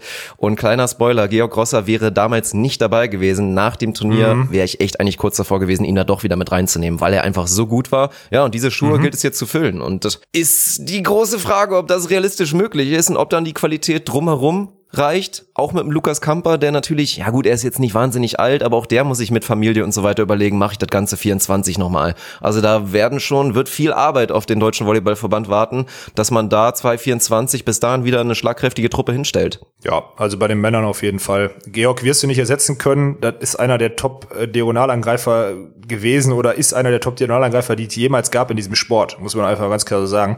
Auch von der Persönlichkeit, weil so, so prollig und, und, und, und, und arrogant, wie er manchmal auf dem Feld wirkt oder so aufgepusht, das ist ein unendlich geiler Wettkämpfer. Also ich kenne ihn ja noch von seinen Anfängen hier, zweite Liga in Mörs und so weiter und so fort. Da war er physisch eine Übermacht, konnte aber noch nicht so wirklich Volleyball spielen, hat eher immer zwischendurch mal, mal Löcher in die Hallenwand hinten gemacht oder so. Aber der war, der ist halt einfach ein unfassbar geiler Wettkämpfer und so einen Typen kriegst du schwer ersetzt. Und deswegen, also da wird's jeder, der jetzt sagt, also ich habe zum Beispiel ein Zitat, glaube ich, von Christian Dünnes gelesen. Ich habe das jetzt vorhin leider nicht mehr gefunden. Der meinte, naja, wir haben ja da noch eine stabile Rumpftruppe. Die sind ja alle so ein bisschen nur knapp über 29 und ich traue denen allen noch eine, noch eine, noch, noch einen Zyklus zu. Da habe ich so kurz überlegt, soll ich vielleicht mal in die Halle wechseln, weil da sind Spieler über 30 anscheinend noch in der Lage, noch vier Jahre Gas zu geben. ja, ich meine, er hat ja, er hat ja auch nicht Unrecht. Theoretisch sind das ja auch alle Spieler und aber dann fängst du halt an zu überlegen. Also der, der einzige, dem ich sonst noch oder der zumindest nah dran ist, für mich Weltklasse zu sein, dann gucke ich zu Lukas Kamper, der auch ein starkes Turnier gespielt hat. Aber Katar, ja. ich finde dann schon beim Christian Fromm, da hört es dann eigentlich auch schon langsam auf, vor allen Dingen halt im direkten Vergleich zu den anderen Weltklasse-Spielern, die da einfach auf der Gegenseite stehen. Und gerade so Position außen und dann diagonal. Und das war ja auch das Prinzip. Ich meine, man konnte es sich leisten, wobei natürlich gerade auch ein Christian Fromm, wenn er eins ist, dann ist er natürlich angriffsstark und hat da meistens bessere Quoten, als er sie jetzt im Finale gegen Frankreich hatte. Aber da wird es halt schwer sein, wenn da kein Georg mehr über Diagonal ist und jeden Scheißball ausgleichen kann, wenn man da auf den Positionen noch nicht mal richtige Weltklasse-Spieler hat. Ja, deswegen glaube ich auch zum Beispiel, also Lukas, man erstmal Familie und so weiter und so fort. Dann, wir wissen auch, Nationalmannschaft kriegt man kein Geld. Er muss sich auch nicht mehr beweisen. Also er muss ja jetzt auch nicht irgendwie die Nationalmannschaft Nö. nutzen, um sich zu profilieren. Er hat, er hat schon bei allen Topclubs gespielt, spielt gegenwärtig noch und kann, glaube ich, selber entscheiden, wie lange er das noch machen möchte. Also ich tippe mal, dass wir den jetzt erstmal zeitnah auf gar keine Fall in der Nationalmannschaft sehen. Und dann denke ich mal, wenn es dann auf die Olympia-Quali 2024 hingeht, er international noch konkurrenzfähig ist. Und ich glaube, wenn das einer hinkriegt, dann ist es der Werte Herr Kamper, weil der Typ ist auch mal, muss man auch mal ganz klar sagen, für einen Zuspieler massiv in Shape. Und der hat sein Leben lang auf seinen Körper geachtet und der wird auf jeden Fall noch vier Jahre top performen können und physisch in der Lage sein, Volleyball zu spielen. Da bin ich mir sicher. Aber muss er sich das geben, wenn er weiß, hm, ich habe keinen Diagonalen und die Punktballspieler auf Außen sind auch nicht so geil. Mitte habe ich nicht das Gefühl, dass wir uns Sorgen machen müssen. Ich glaube, so mit Krieg und Breme, da sind wir da safe und da kommen auch irgendwie ein, zwei Leute nach. Im Worst Case schickst du mal ein paar Leute immer wieder nach Lüneburg zu Stefan Hübner und dann werden die schon gut. Ja, ähm, da mache ich mir nicht so Sorgen, aber außen und diagonal und ohne diese Punktballspieler, die du auf dem Niveau brauchst, ganz ehrlich, würde ich mir an Kamperstelle auch nicht mehr geben, Nationalmannschaft zu spielen. Also wofür? Du hast deine Familie zu Hause ja. im Sommer und also es macht keinen Sinn. Und dann, wenn wir, wenn er es auch nicht mehr macht, so dann sehe ich einfach mal ganz klar, also so, hey, nichts gegen gegen Jan Zimmermann und nichts gegen Thomas Kotschern, aber dann sehe ich da halt schwarz, weil das ist international nicht konkurrenzfähig. Ist es leider. Es ist einfach so. Und vor allen Dingen, wenn dann so ein Thomas Kotschern halt auch Familie zu Hause hat und auch in einem Alter ist, wo man sich langsam überlegen muss, gebe ich mir die ganze Scheiße ja, noch ohne Bezahlung Bezahlung mit den anderen Problemen, die wir schon aufgezählt haben.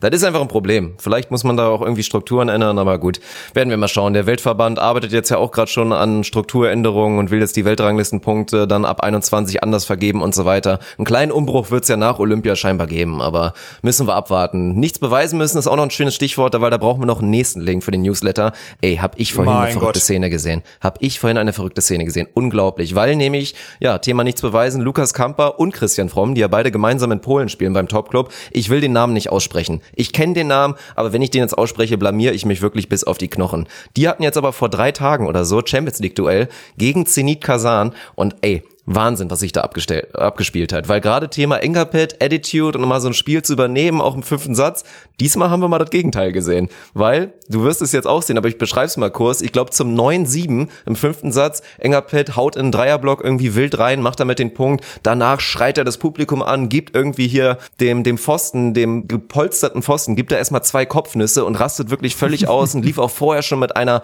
boah, grenzwertig arroganten Attitude darum. Was bis dem Moment eigentlich noch geil war, dann auch zum 14-9 hat er, glaube ich, eine Aktion. In der Abwehr startet er dann quasi so durch, dass er nach der Abwehr schon aus dem Feld läuft und schon anfängt zu feiern, bevor der Ball auf dem Boden ist. Und dann führt Zenit Kazan mit einem Engapet, mit einem Michailov, mit einem Sokolov auf Diagonal und mit ihren verrückten Mitten führen 14 zu 9 gegen diesen polnischen Topclub und geben das Ding noch aus der Hand. Und das absolute Highlight, bei 14-11 wieder genau die gleiche Situation. Engapet aus der Abwehr, pritscht irgendwie einen Ball, rennt wieder aus dem Feld, fängt an zu feiern, als ob er gerade das Spiel in fünf Sätzen gewonnen hat. Was ist? Der, der Libero der Polen macht eine geniale Abwehr und der Ball fällt hinten ins Feld, genau da rein, wo Erwin Engapet nicht mehr war, weil er schon gefeiert hat. Oh mein und dann Gott. geben sie das Ding wirklich noch 16 zu 4 ab, sieben Punkte in Folge da. Also absolut unglaublich. Habe ich nicht gesehen, aber das ist geil, ey. Ja.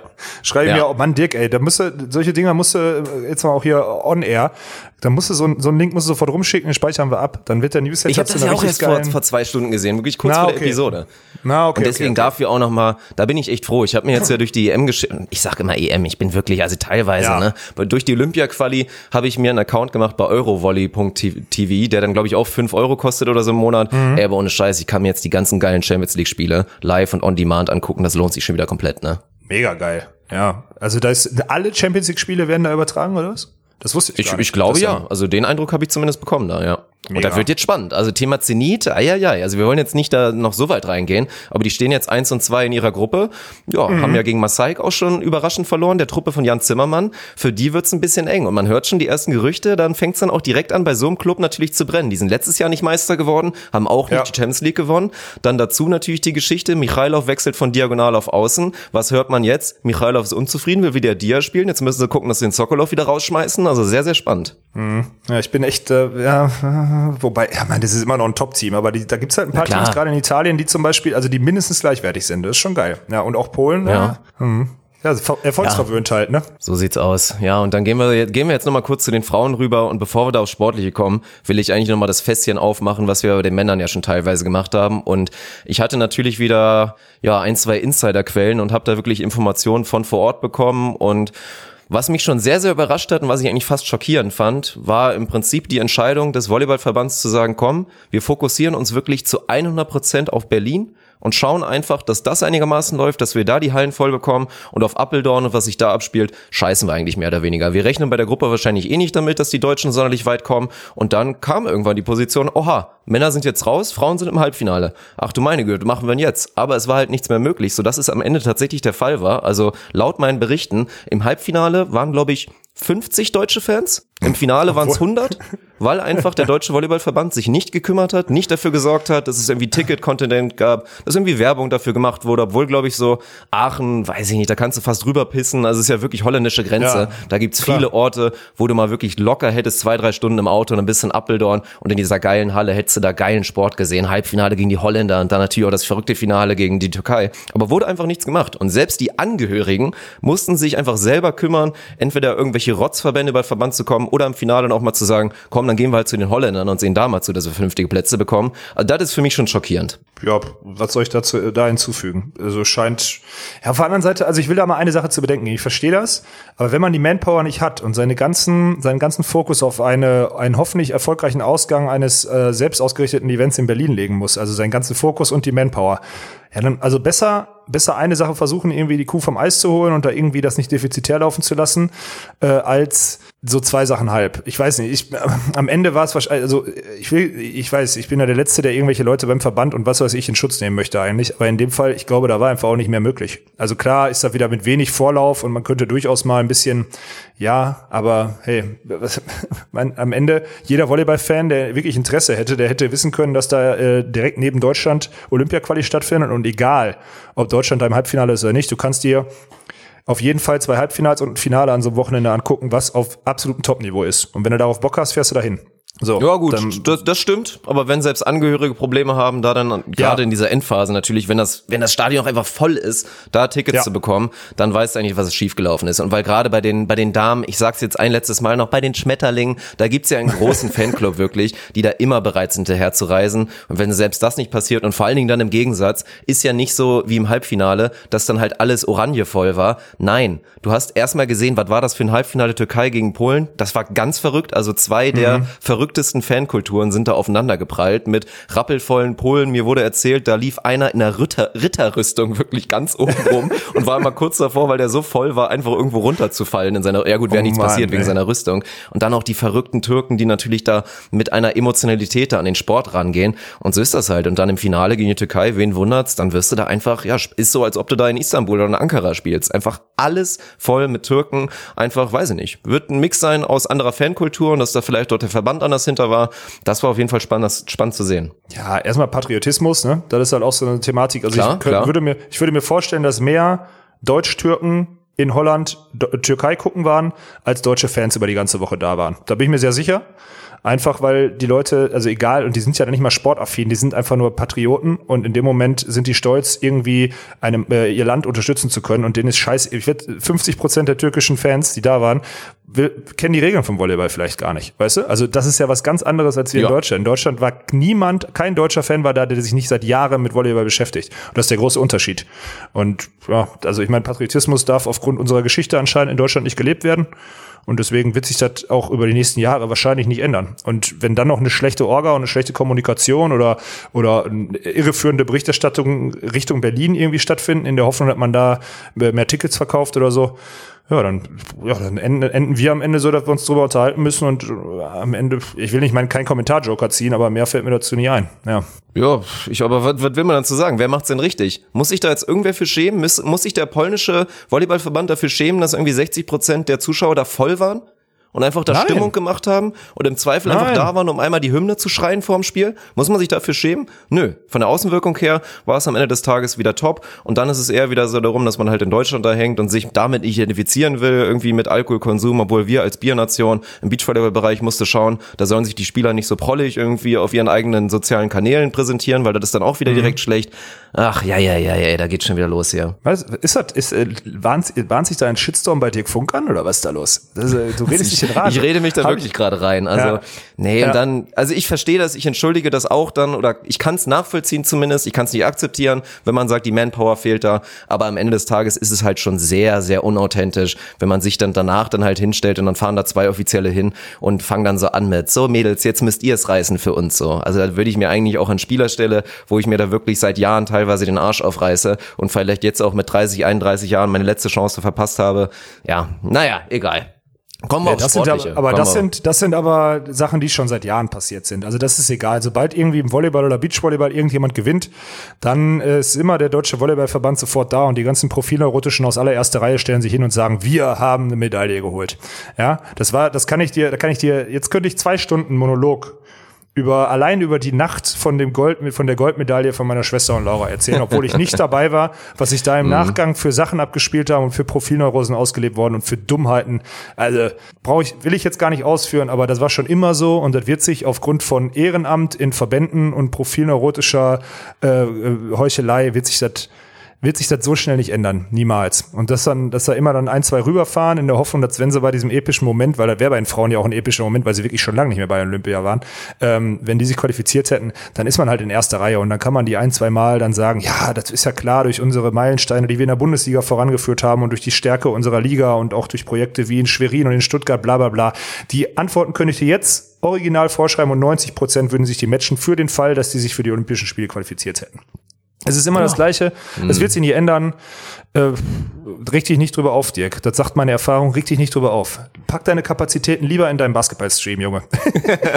Stimmt, irgendwo müssen die Brötchen herkommen. Genau so sieht's aus.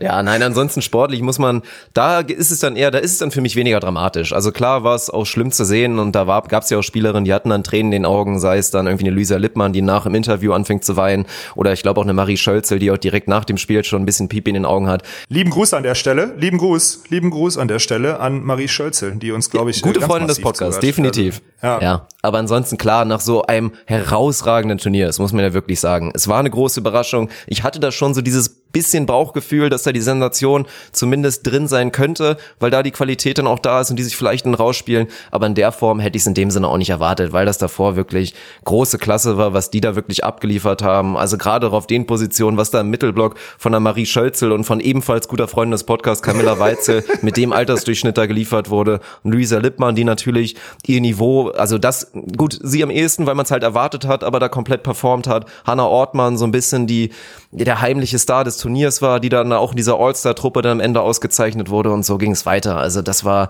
das war schon wirklich groß Bloß dann, weiß nicht, ob es in der Kulisse lag, im Zweifel nicht. Am Ende darf es einen nicht wundern, dass alle aufgezählten Spielerinnen, eine Hannah Ortmann, dass die mit 21 Jahren ihr schwächstes Spiel im Finale macht. Wundert einen das wirklich? Ja, vielleicht nicht unbedingt, dass eine Marie Schölzel und auch eine Camilla Weitzel mehr oder weniger non-existent sind dann auf einmal im Finale. Wundert einen vielleicht auch nicht. Aber weiß ich nicht, kannst du ja auch die große Geschichte machen. Im Prinzip kannst du dann eher drauf gehen auf das interessante Trainerduell, weil da war es natürlich wirklich sehr, sehr spannend. Oh ja. Giovanni Guidetti für die Türkinnen und dann halt Felix Koslowski, muss man ja sagen, kannst du ja fast so sagen, ist sein Ziehsohn. Also der Ziehsohn gegen seinen Ziehvater Felix Koslowski, der natürlich lange auch unter Güdetti gelernt hat und das wird mit Sicherheit auch irgendwie ein Faktor gewesen sein. Also eh, der Herr Güdetti, ich meine, man kann sich vorstellen, wie viel Druck der auch hatte vom türkischen Verband, aber ja. der hat da so drauf gebrannt, dieses Ticket zu lösen. Und in dem Sinne muss man auch hart sagen eigentlich, weil, also, wir haben Felix schon ganz, ganz oft gelobt, auch in den Playoffs und für Situationen, dass er als, als Trainer immer da, sich dadurch auszeichnet, dass er einen guten Matchplan hat, gute Entscheidungen während des Spiels trifft. Und da würde ich mal straight sagen, wurde er einfach outcoached oder outexperienced, weil man wirklich das Gefühl hatte, der Giovanni wusste einfach alles, was, was da auf einen zukommt. Kannte jede Spielerin, kannte jede Tendenzen, sei es natürlich auch von der Denis Hanke, ob jetzt der zweite Ball als Angriffs kommt und so weiter. Und dann wird natürlich auch wegen größerer individueller Qualität, weil da wirklich absolute Superstars auf der anderen Seite auch noch waren bei den Türkinnen, wirst du da halt deklassiert im Finale. Ja, du hast das Spiel gesehen. Ich musste, ich habe am Nachmittag das Turnier geleitet. Du bist äh, auf Stube verschwunden. Ich kann dazu nichts sagen. Du kamst nur zurück und hast gesagt, ja Mann, aber wenn auch die die kleinste Spielerin von Türken irgendwie flacher äh, höher ist als unsere höchste, dann kann man halt auch nichts machen. Irgend so ein Scheiß. Also die physische Ey, Dominanz. Jeder, also ja. auf, auf jeder Position war wirklich, also abgesehen von der Diagonalposition, da hat Luisa Lippmann ja, das mhm. das Duell gewonnen gegen die Frau Bosch, die ja eigentlich auch so eine große Story des Turniers waren, weil die Frau Karakurt nach ihrem Desasterspiel in Spiel 1 nach der Niederlage gegen die Deutschen ja aussortiert wurde von Giovanni Guidetti. Das Duell wurde gewonnen, aber auf jeder anderen Position war da wirklich ein großer Klassenunterschied. Und dann kannst du jetzt im Nachhinein hadern, dass, dass Felix Koslowski da einen großen Fehler gemacht hat, weil er hat nicht gewechselt, er hat quasi wirklich gar nicht gewechselt auf keiner Position, obwohl viel nicht funktioniert hat. Würde ich ihn aber auch ein bisschen im Schutz nehmen, weil das unter anderem auch im Halbfinale halt der entscheidende Faktor war. Da gab es auch Momente, wo du hättest sagen können, ey, ich nehme eine Hannah Ortmann raus und, und bring dann vielleicht hier eine Jana rein oder was auch immer. Am Ende war es dann eine Hannah Ortmann, die dann im Aufschlag wieder dafür die wichtige Serie sorgt und die das Spiel wieder so mitentscheidet. Also kannst du jetzt viel hadern, am Ende hätte es im Zweifel nichts gebracht. Ich hätte an seiner Stelle gewechselt, ganz klar, aber ich glaube, das kann man, muss man jetzt nicht überdramatisieren im Nachhinein. Ich habe, wie gesagt, ich habe das Spiel nicht gesehen. Am Ende, wenn du 0-3 verlierst und äh, ohne Wechseln, dann hättest du auch mit Wechseln 0-3 verlieren können. Das ist immer so die. Ja. so, so Interessant finde ich nur, wie siehst du, ja. wie siehst du die Dynamik?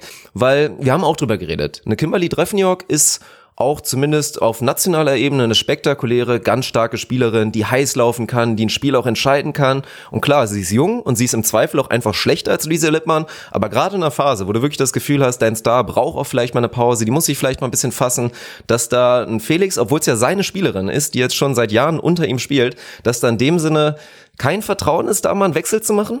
Hm, ist, kannst du nicht machen. Du hast eine Spielerin, die vielleicht die Entscheidung äh, ranbringen kann und du weißt nie wann. Und deswegen muss sie auf dem Feld lassen. Und ganz ehrlich, Kimberly Dreveniok in allen Ehren, aber die hat auf dem Niveau nicht den Punch, um, äh, um Punkte zu machen. Also die hat einfach nicht diese Schlagkraft und diese Physis, die du brauchst. Klingt jetzt wieder hart, kannst du aus, sagen wir mal, zumindest aus Punktballsituationen, kannst du die Hinterfeld 1 ohne Block spielen. Ja, weil sie dann diese, mhm. diesen Out-of-Shoulder lang diagonalen Schlag macht und auf dem Niveau wird er halt verteidigt. So. Und deswegen, also klar sagt man jetzt, man hat eine Top-Diagonale aus der Bundesliga da und man könnte die mal bringen.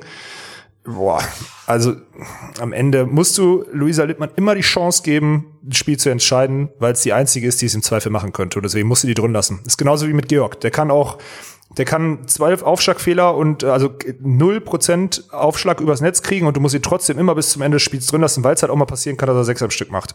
Den wirst du auch nicht auswechseln. Und dem wirst du auch nicht sagen, mach einen Sicherheitsaufschlag oder einen Takt. Ich glaube, der das ist wahrscheinlich einer, der kann gar keinen Frontalaufschlag. weißt du, also jetzt nicht böse gemeint, sondern einfach, der hat ja die Qualitäten, so ein Spiel zu entscheiden. Und solche Spieler musst du auf dem Niveau immer drin lassen. Das ist meine Meinung dazu. Ich habe das Spiel nicht ja. gesehen, aber ich glaube schon, dass es also das ist so ein Gedanke, den so ein Trainer haben müsste eigentlich. Ja, nee, das, das, das würde ich eigentlich in dem Sinne auch bestätigen. Und wenn man das Spiel gesehen hat, dann wäre Luisa Lippmann jetzt die letzte Baustelle gewesen, wo man hätte noch Prozente rauskitzeln können. Hat sie so überragt wie in den anderen Spielen? Im Zweifel nicht. Aber wie gesagt, sie hat ihre Hausaufgaben gemacht, hat ihr Duell auf ihrer Position gewonnen und da hätte dann von den anderen Positionen mehr kommen müssen. Das ist dann am Ende nicht so gewesen. Trotzdem Luisa Lippmann, für mich die interessanteste Spielerin des Turniers. Selbstverständlich mal wieder, weil da kurzes Update. Wir hatten ja so ein bisschen drüber berichtet und ich hatte da ein bisschen recherchiert über die Geschichte in Shanghai, um da das da Ganze jetzt mal zu Ende zu denken oder zu Ende zu sprechen, sehr, sehr krass und sehr, sehr spannend, nachdem wir gesagt haben, da war ein Tumult und so weiter und sie dann auch ohne mhm. Lisa Lippmann 2-0 zurücklagen in der Finalserie, ist sie ja wirklich dann auch noch, ist auch verrückt, ne, in der Nacht abgereist, um da das letzte Playoff-Spiel irgendwie noch mitzunehmen und seinem eigenen Verein dann noch irgendwie eine Chance zu geben, diese Best-of-Five-Serie zu drehen. Was ist? Sie verlieren wieder 3 zu 1, diesmal knapp, kannst du im Nachhinein hadern, aber schon, schon sehr, sehr spannend. Und auch als Zusatzinfo da, weil wir noch mal ein bisschen drüber spekuliert haben, über das, ja, durchaus hohe sechsstellige Gehalt, was sie da bekommt. Saison ist jetzt halt vorbei. Und was bedeutet ja. das? Luisa Lippmann, gibt's jetzt auch schon wieder Gespräche, Gerüchte, wird wahrscheinlich halt auch nochmal für die nächsten paar Monate irgendwo in Italien nochmal auflaufen. Also ist schon krass. Ja, ich meine, deswegen hat sich ja, also ich meine, das halbe Jahr hat sich auf jeden Fall gelohnt. Und wenn sie jetzt sogar noch die Chance hätte, wusste ich gar nicht. Also wenn die jetzt noch mal die Chance hat, jetzt für, das, für, die, für die Rückrunde noch mal so als Top-Draft noch mal irgendwo, dann das ist ja Vor allem, was geil. ist das noch mal für ein Bonus, ne? Wenn du wirklich ja. so ein Kaliber dann auf einmal noch mal zu irgend so Plug-and-Play zu einem Team, was vielleicht gerade ein bisschen struggelt in der ersten Liga in Italien und sich da da für die irgendwie noch mal für die letzte Punch, für die Meisterschaft da nochmal wen holen will. Und da gibt's dann auch nochmal eine schöne Mark. Also da muss man sagen, in dem Sinne Respekt. Und dazu will ich dich auch nochmal fragen, weil ich, mir war das gar nicht bewusst, ehrlich gesagt. Ich habe das jetzt erst durch das Turnier mitbekommen.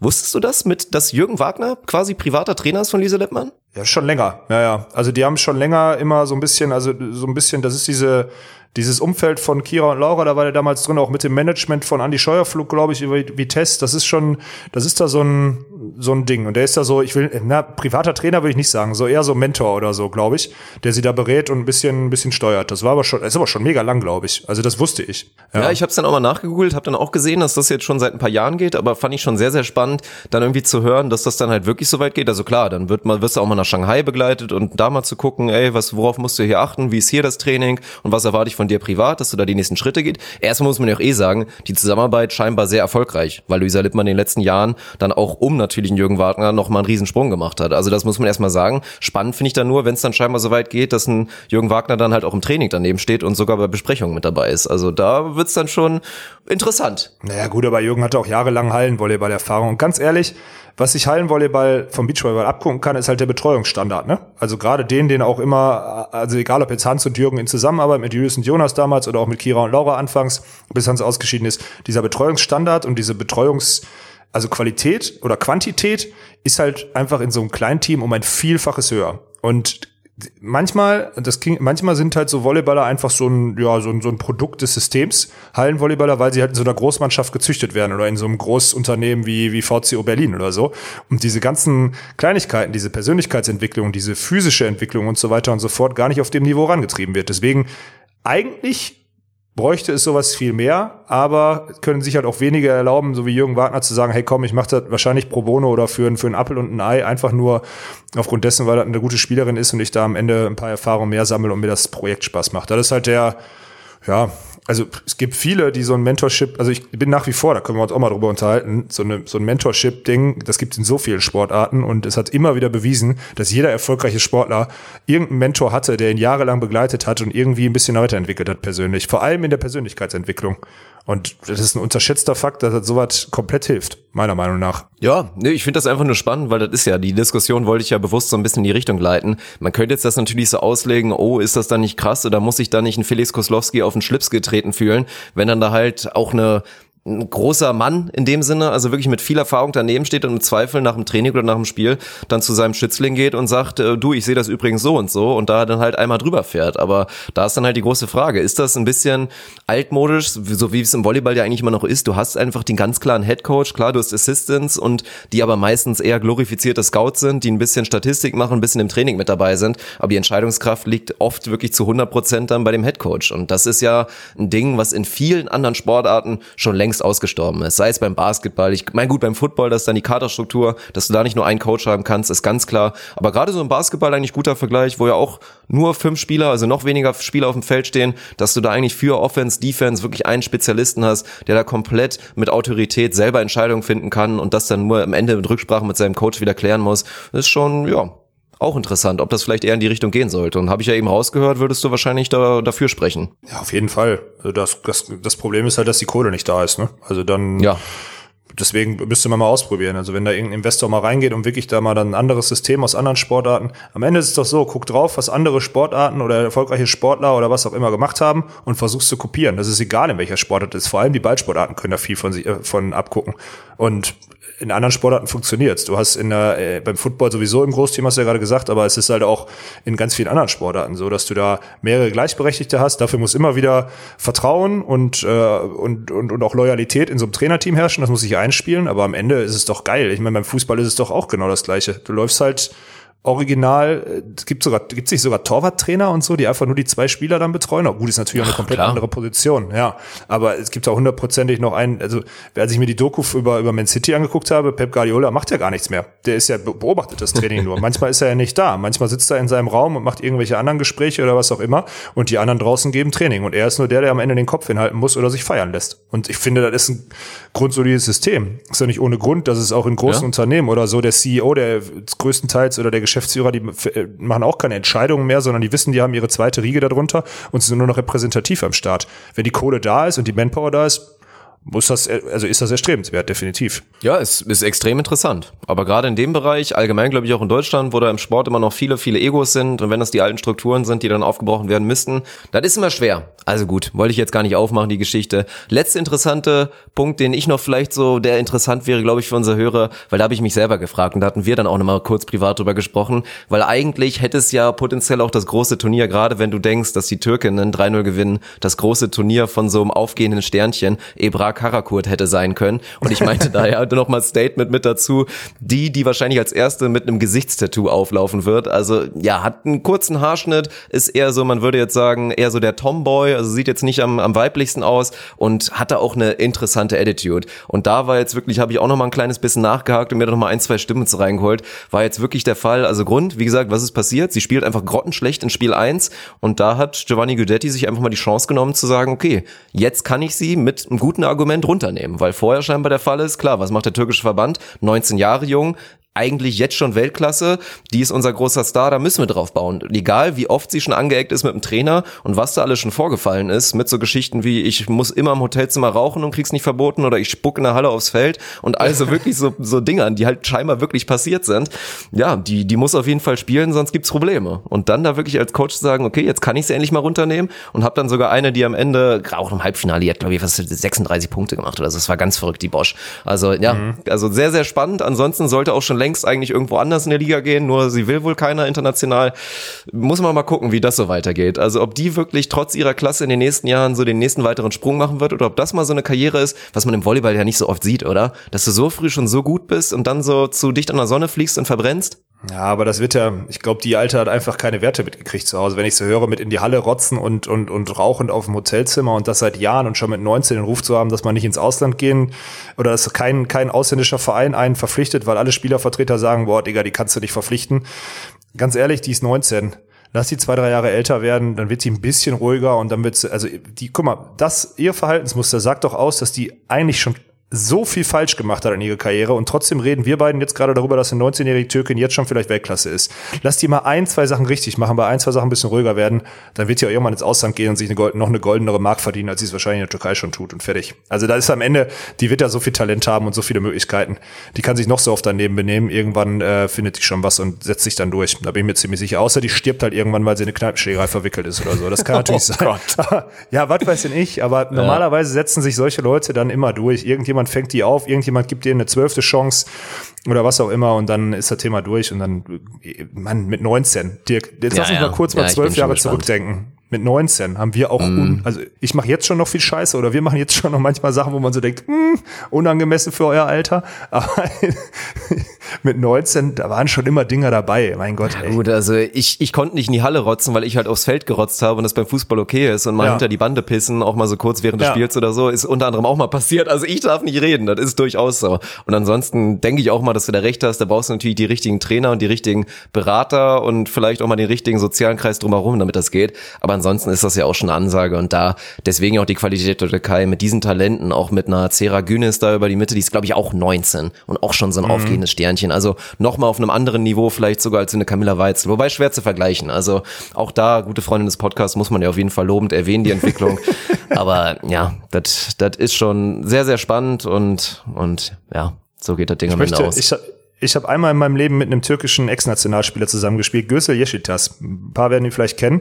Der kam nach Bottrop, hat noch zweite Liga gespielt, weil irgendwie, keine Ahnung, er in der Dön parallel in der Dönerbude von seinem Onkel in, keine Ahnung, Mönchengladbach gearbeitet hat oder so. Ich weiß es nicht. Irgend so eine Story war das. 160-facher Nationalspieler, war ein unfassbar geiler Spieler, war zu dem Zeitpunkt 34, aber in so einem, in so einem privaten Gespräch am Anfang der Saison stellte sich dann raus, naja, eigentlich bin ich 37, aber hat gemacht mehr Sinn.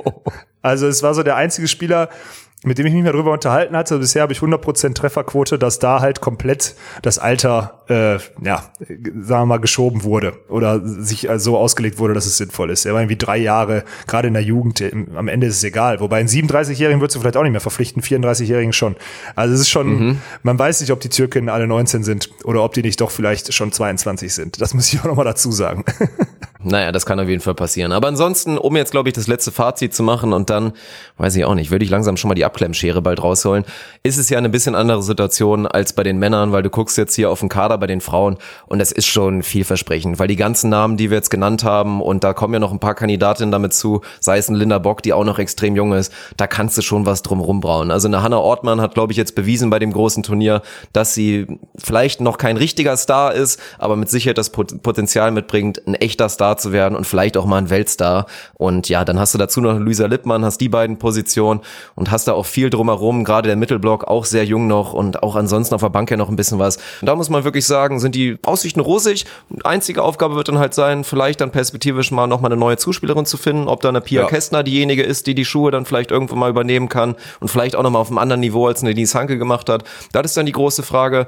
Aber das sind dann ja so die einzelnen Kandidaten. Also Jana ja steinalt mit inzwischen schon über 30, die, für die wird es wahrscheinlich das letzte Mal gewesen sein. Denise Hanke auch fraglich. Aber ja, bei allen anderen, die da im Kader sind oder bei fast allen anderen, die sind ja 224 wieder dabei und werden tendenziell eher besser sein. Ja, deswegen, also da sehe ich halt im Gegensatz zu den Männern auf jeden Fall rosiger. So, da muss jetzt hier, müssen jetzt die richtigen Schritte gemacht werden, die richtigen ein, zwei Spielerinnen auch noch mal im Ausland ein bisschen Luft schnuppern und dann, äh, ja, also auch physisch vor allem, ne? Muss man auch mal sagen, haben wir dann einen Hardhitter auf Außen, einen Hardhitter auf Diagonal, zwei unendlich lange Mittelblockerinnen das ist schon dahingehend ist das schon in Richtung internationales Niveau unterwegs. Also da bin ich positiver Dinge. Ja. Dann würde ich das von mir aus so stehen lassen. Also ich gebe dir natürlich wie immer die Chance, jetzt noch ein Thema abzuhaken, aber von mir aus war's das. Nee, ich, also mir fällt jetzt auch nichts ein. Bundesliga ist noch nicht viel passiert. Berlin hat rumgepimmelt, ne, und hat dann doch noch gewonnen.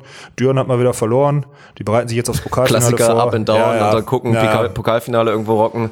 Ja. Ja. Also da gehen wir, müssen wir, glaube ich, jetzt gegenwärtig nicht drauf eingehen. Ansonsten weiß ich auch nicht, was gibt's noch. Meldet euch, ich, ich hau den Newsletter mit den von Dirks angesprochenen Links, äh, die, den, den, den, ändere ich nochmal und werde den dann, ich tippe mal, dass ich den am Freitag oder so, dass wir den am Freitag verschicken, sodass ihr jetzt noch die Chance habt, alle, die jetzt hören, einmal kurz ähm, auf onus.de, dann müsste euch eigentlich dieser Newsletter angezeigt werden, dann könnt ihr euch eintragen, dann kriegt ihr diese Links auch immer zugeschickt. Das äh, haben mittlerweile hunderte genutzt und wir spammen euch da auch nicht komplett zu, sondern ist jetzt der zweite. Der erste ist, glaube ich, irgendwann Mitte Dezember rausgegangen. Also wir waren, aber das ist so ein Fünf-Wochen-Rhythmus, den wir bisher haben. Ist jetzt erst der zweite, der rausgeht. Ähm, das lohnt sich definitiv. Ansonsten möchte ich noch mal an eine Sache erinnern, das habt ihr letztens bei IGVS ganz schön gemacht. Äh, anscheinend ist es ja wichtig, dass die Leute uns äh, Bewertungen, äh, bei uns gibt's viel zu viele, die über Spotify hören, das hast du gesagt, ne? Das ist so. Ja. Ne? Ja. Also viel zu viele, die hören, muss man ja sagen, ist ja völlig egal, über was ihr hört, weil der Download äh, uns so oder so angezeigt wird. Aber die Bewertungen, die wir äh, bei den Apple Podcasts haben oder bei, was ist das denn überhaupt, dieser Apple Podcast App oder so? Apple Podcast Store nennt sich, glaube ich, die Geschichte. Ja, und warum erklärst du es nicht? Du weißt doch, worauf ich jetzt hier Ja, ich wollte gerade sagen, ey, bevor du da anfängst ja. rumzustammeln. Ja, ja gut, also, ich meine, klar, Spotify ist eine aufstrebende Plattform. Für mich persönlich bin ich ganz ehrlich, gehört Spotify zu den schlechteren Apps, die du dir so rein für Podcast-Konsum holen kannst. Aber ich kann es verstehen, klar, viele von euch haben dann vielleicht auch noch Spotify Premium, nutzen das dann einfach komplett für Musik und alles drumherum. Mache ich ja auch, nur dass ich dann halt noch eine mhm. andere App für Podcasts habe. Trotzdem, wenn ihr ein Apfelgerät habt und ihr wisst ja natürlich, wie mächtig das Ganze ist, ich muss mir Tag für Tag aufs Neue, muss ich mir von Alex Witze dazu anhören, dass ich halt kein Apple-Telefon habe und kein Mac habe. Und ja, deswegen, ihr wisst, wie mächtig die ganze Geschichte ist und auch der Podcast-Markt ist da in dem Sinne extrem groß. Und selbst wenn ihr das Ganze nicht bei Apple Podcasts hören wollt, würde es uns trotzdem sehr weiterhelfen, den Podcast weiter zu verbreiten und damit er da in den Charts, in den Rankings oder vielleicht auch irgendwo vorgeschlagen auftaucht, wenn ihr uns auch bei eurem, mit eurem Apfelgerät da in diesem Apple Podcast Store abonniert und dann ganz, ganz wichtig, uns eine Rezension hinterlasst. Natürlich nur fünf Sterne, schreibt irgendwas Informatives, irgendwas Witziges ja. dazu. Ich finde es eigentlich ganz cool. Machen wir bei IGVS jetzt halt auch immer, dass wir eine richtig geile Bewertung dann jedes Mal vorlesen. Also eine pro Podcast, oh ja. eine neue Rezension vorlesen, um auch so ein bisschen Ansporn zu haben. Mit Namen dann natürlich oder dem Alias, den euch dann selber gebt. Dann freut sich die Person vielleicht noch darüber. Das ist eine geile Idee. Und wenn das jetzt irgendwie ein paar hundert von euch machen und wir da dann auch, bei IGVS haben wir das große Ziel, wir trenden langsam Richtung 1000 Rezensionen, das ist dann schon eine Ansage. Und wenn wir mhm. das noch mehr werden, ja, wird das nur wieder dazu führen, dass mehr Leute diesen Podcast neu kennenlernen, sich denken, ach, ich mag doch eigentlich auch Volleyball. Warum habe ich noch nie von den Jungs gehört. Und das ist doch das Ziel von uns allen. Growing the Game, das würdet ihr damit machen. Von daher jetzt schon mal vielen Dank. Ja, das ist eine gute Sache. Dann lesen wir, gucke ich mir jedes Mal vorher an und dann suchen wir uns die witzigste, die witzigste Bewertung raus oder die coolste und dann lesen wir die vor. Das ist schön. Das ist ein Ansporn für jeden. Das, äh, das finde ich gut. Mhm, das äh, mhm. habt ihr ausgezeichnet. So ein paar Sachen kann man sich von euch Basketball-Snobs ja doch noch abgucken. Das ist schön. ja, wir machen das ja auch schon ein paar Jahre. Auch wenn wir das hier schon sehr stabil machen, so ein, zwei, das wäre auch schlimm, wenn es gar nichts geben würde, ja, dass man sich davon nochmal vielleicht abgucken könnte. ja. Äh, ansonsten an alle äh, blonden Frauen über 1,80 da draußen. Äh, Mit Doppel D. Schreibt uns bitte eure Praktikumsbewerbung an office.onus.de. Nein, Quatsch. Äh, ich habe nichts mehr, Dirk. Ohne Netz. Und sandigen Boden.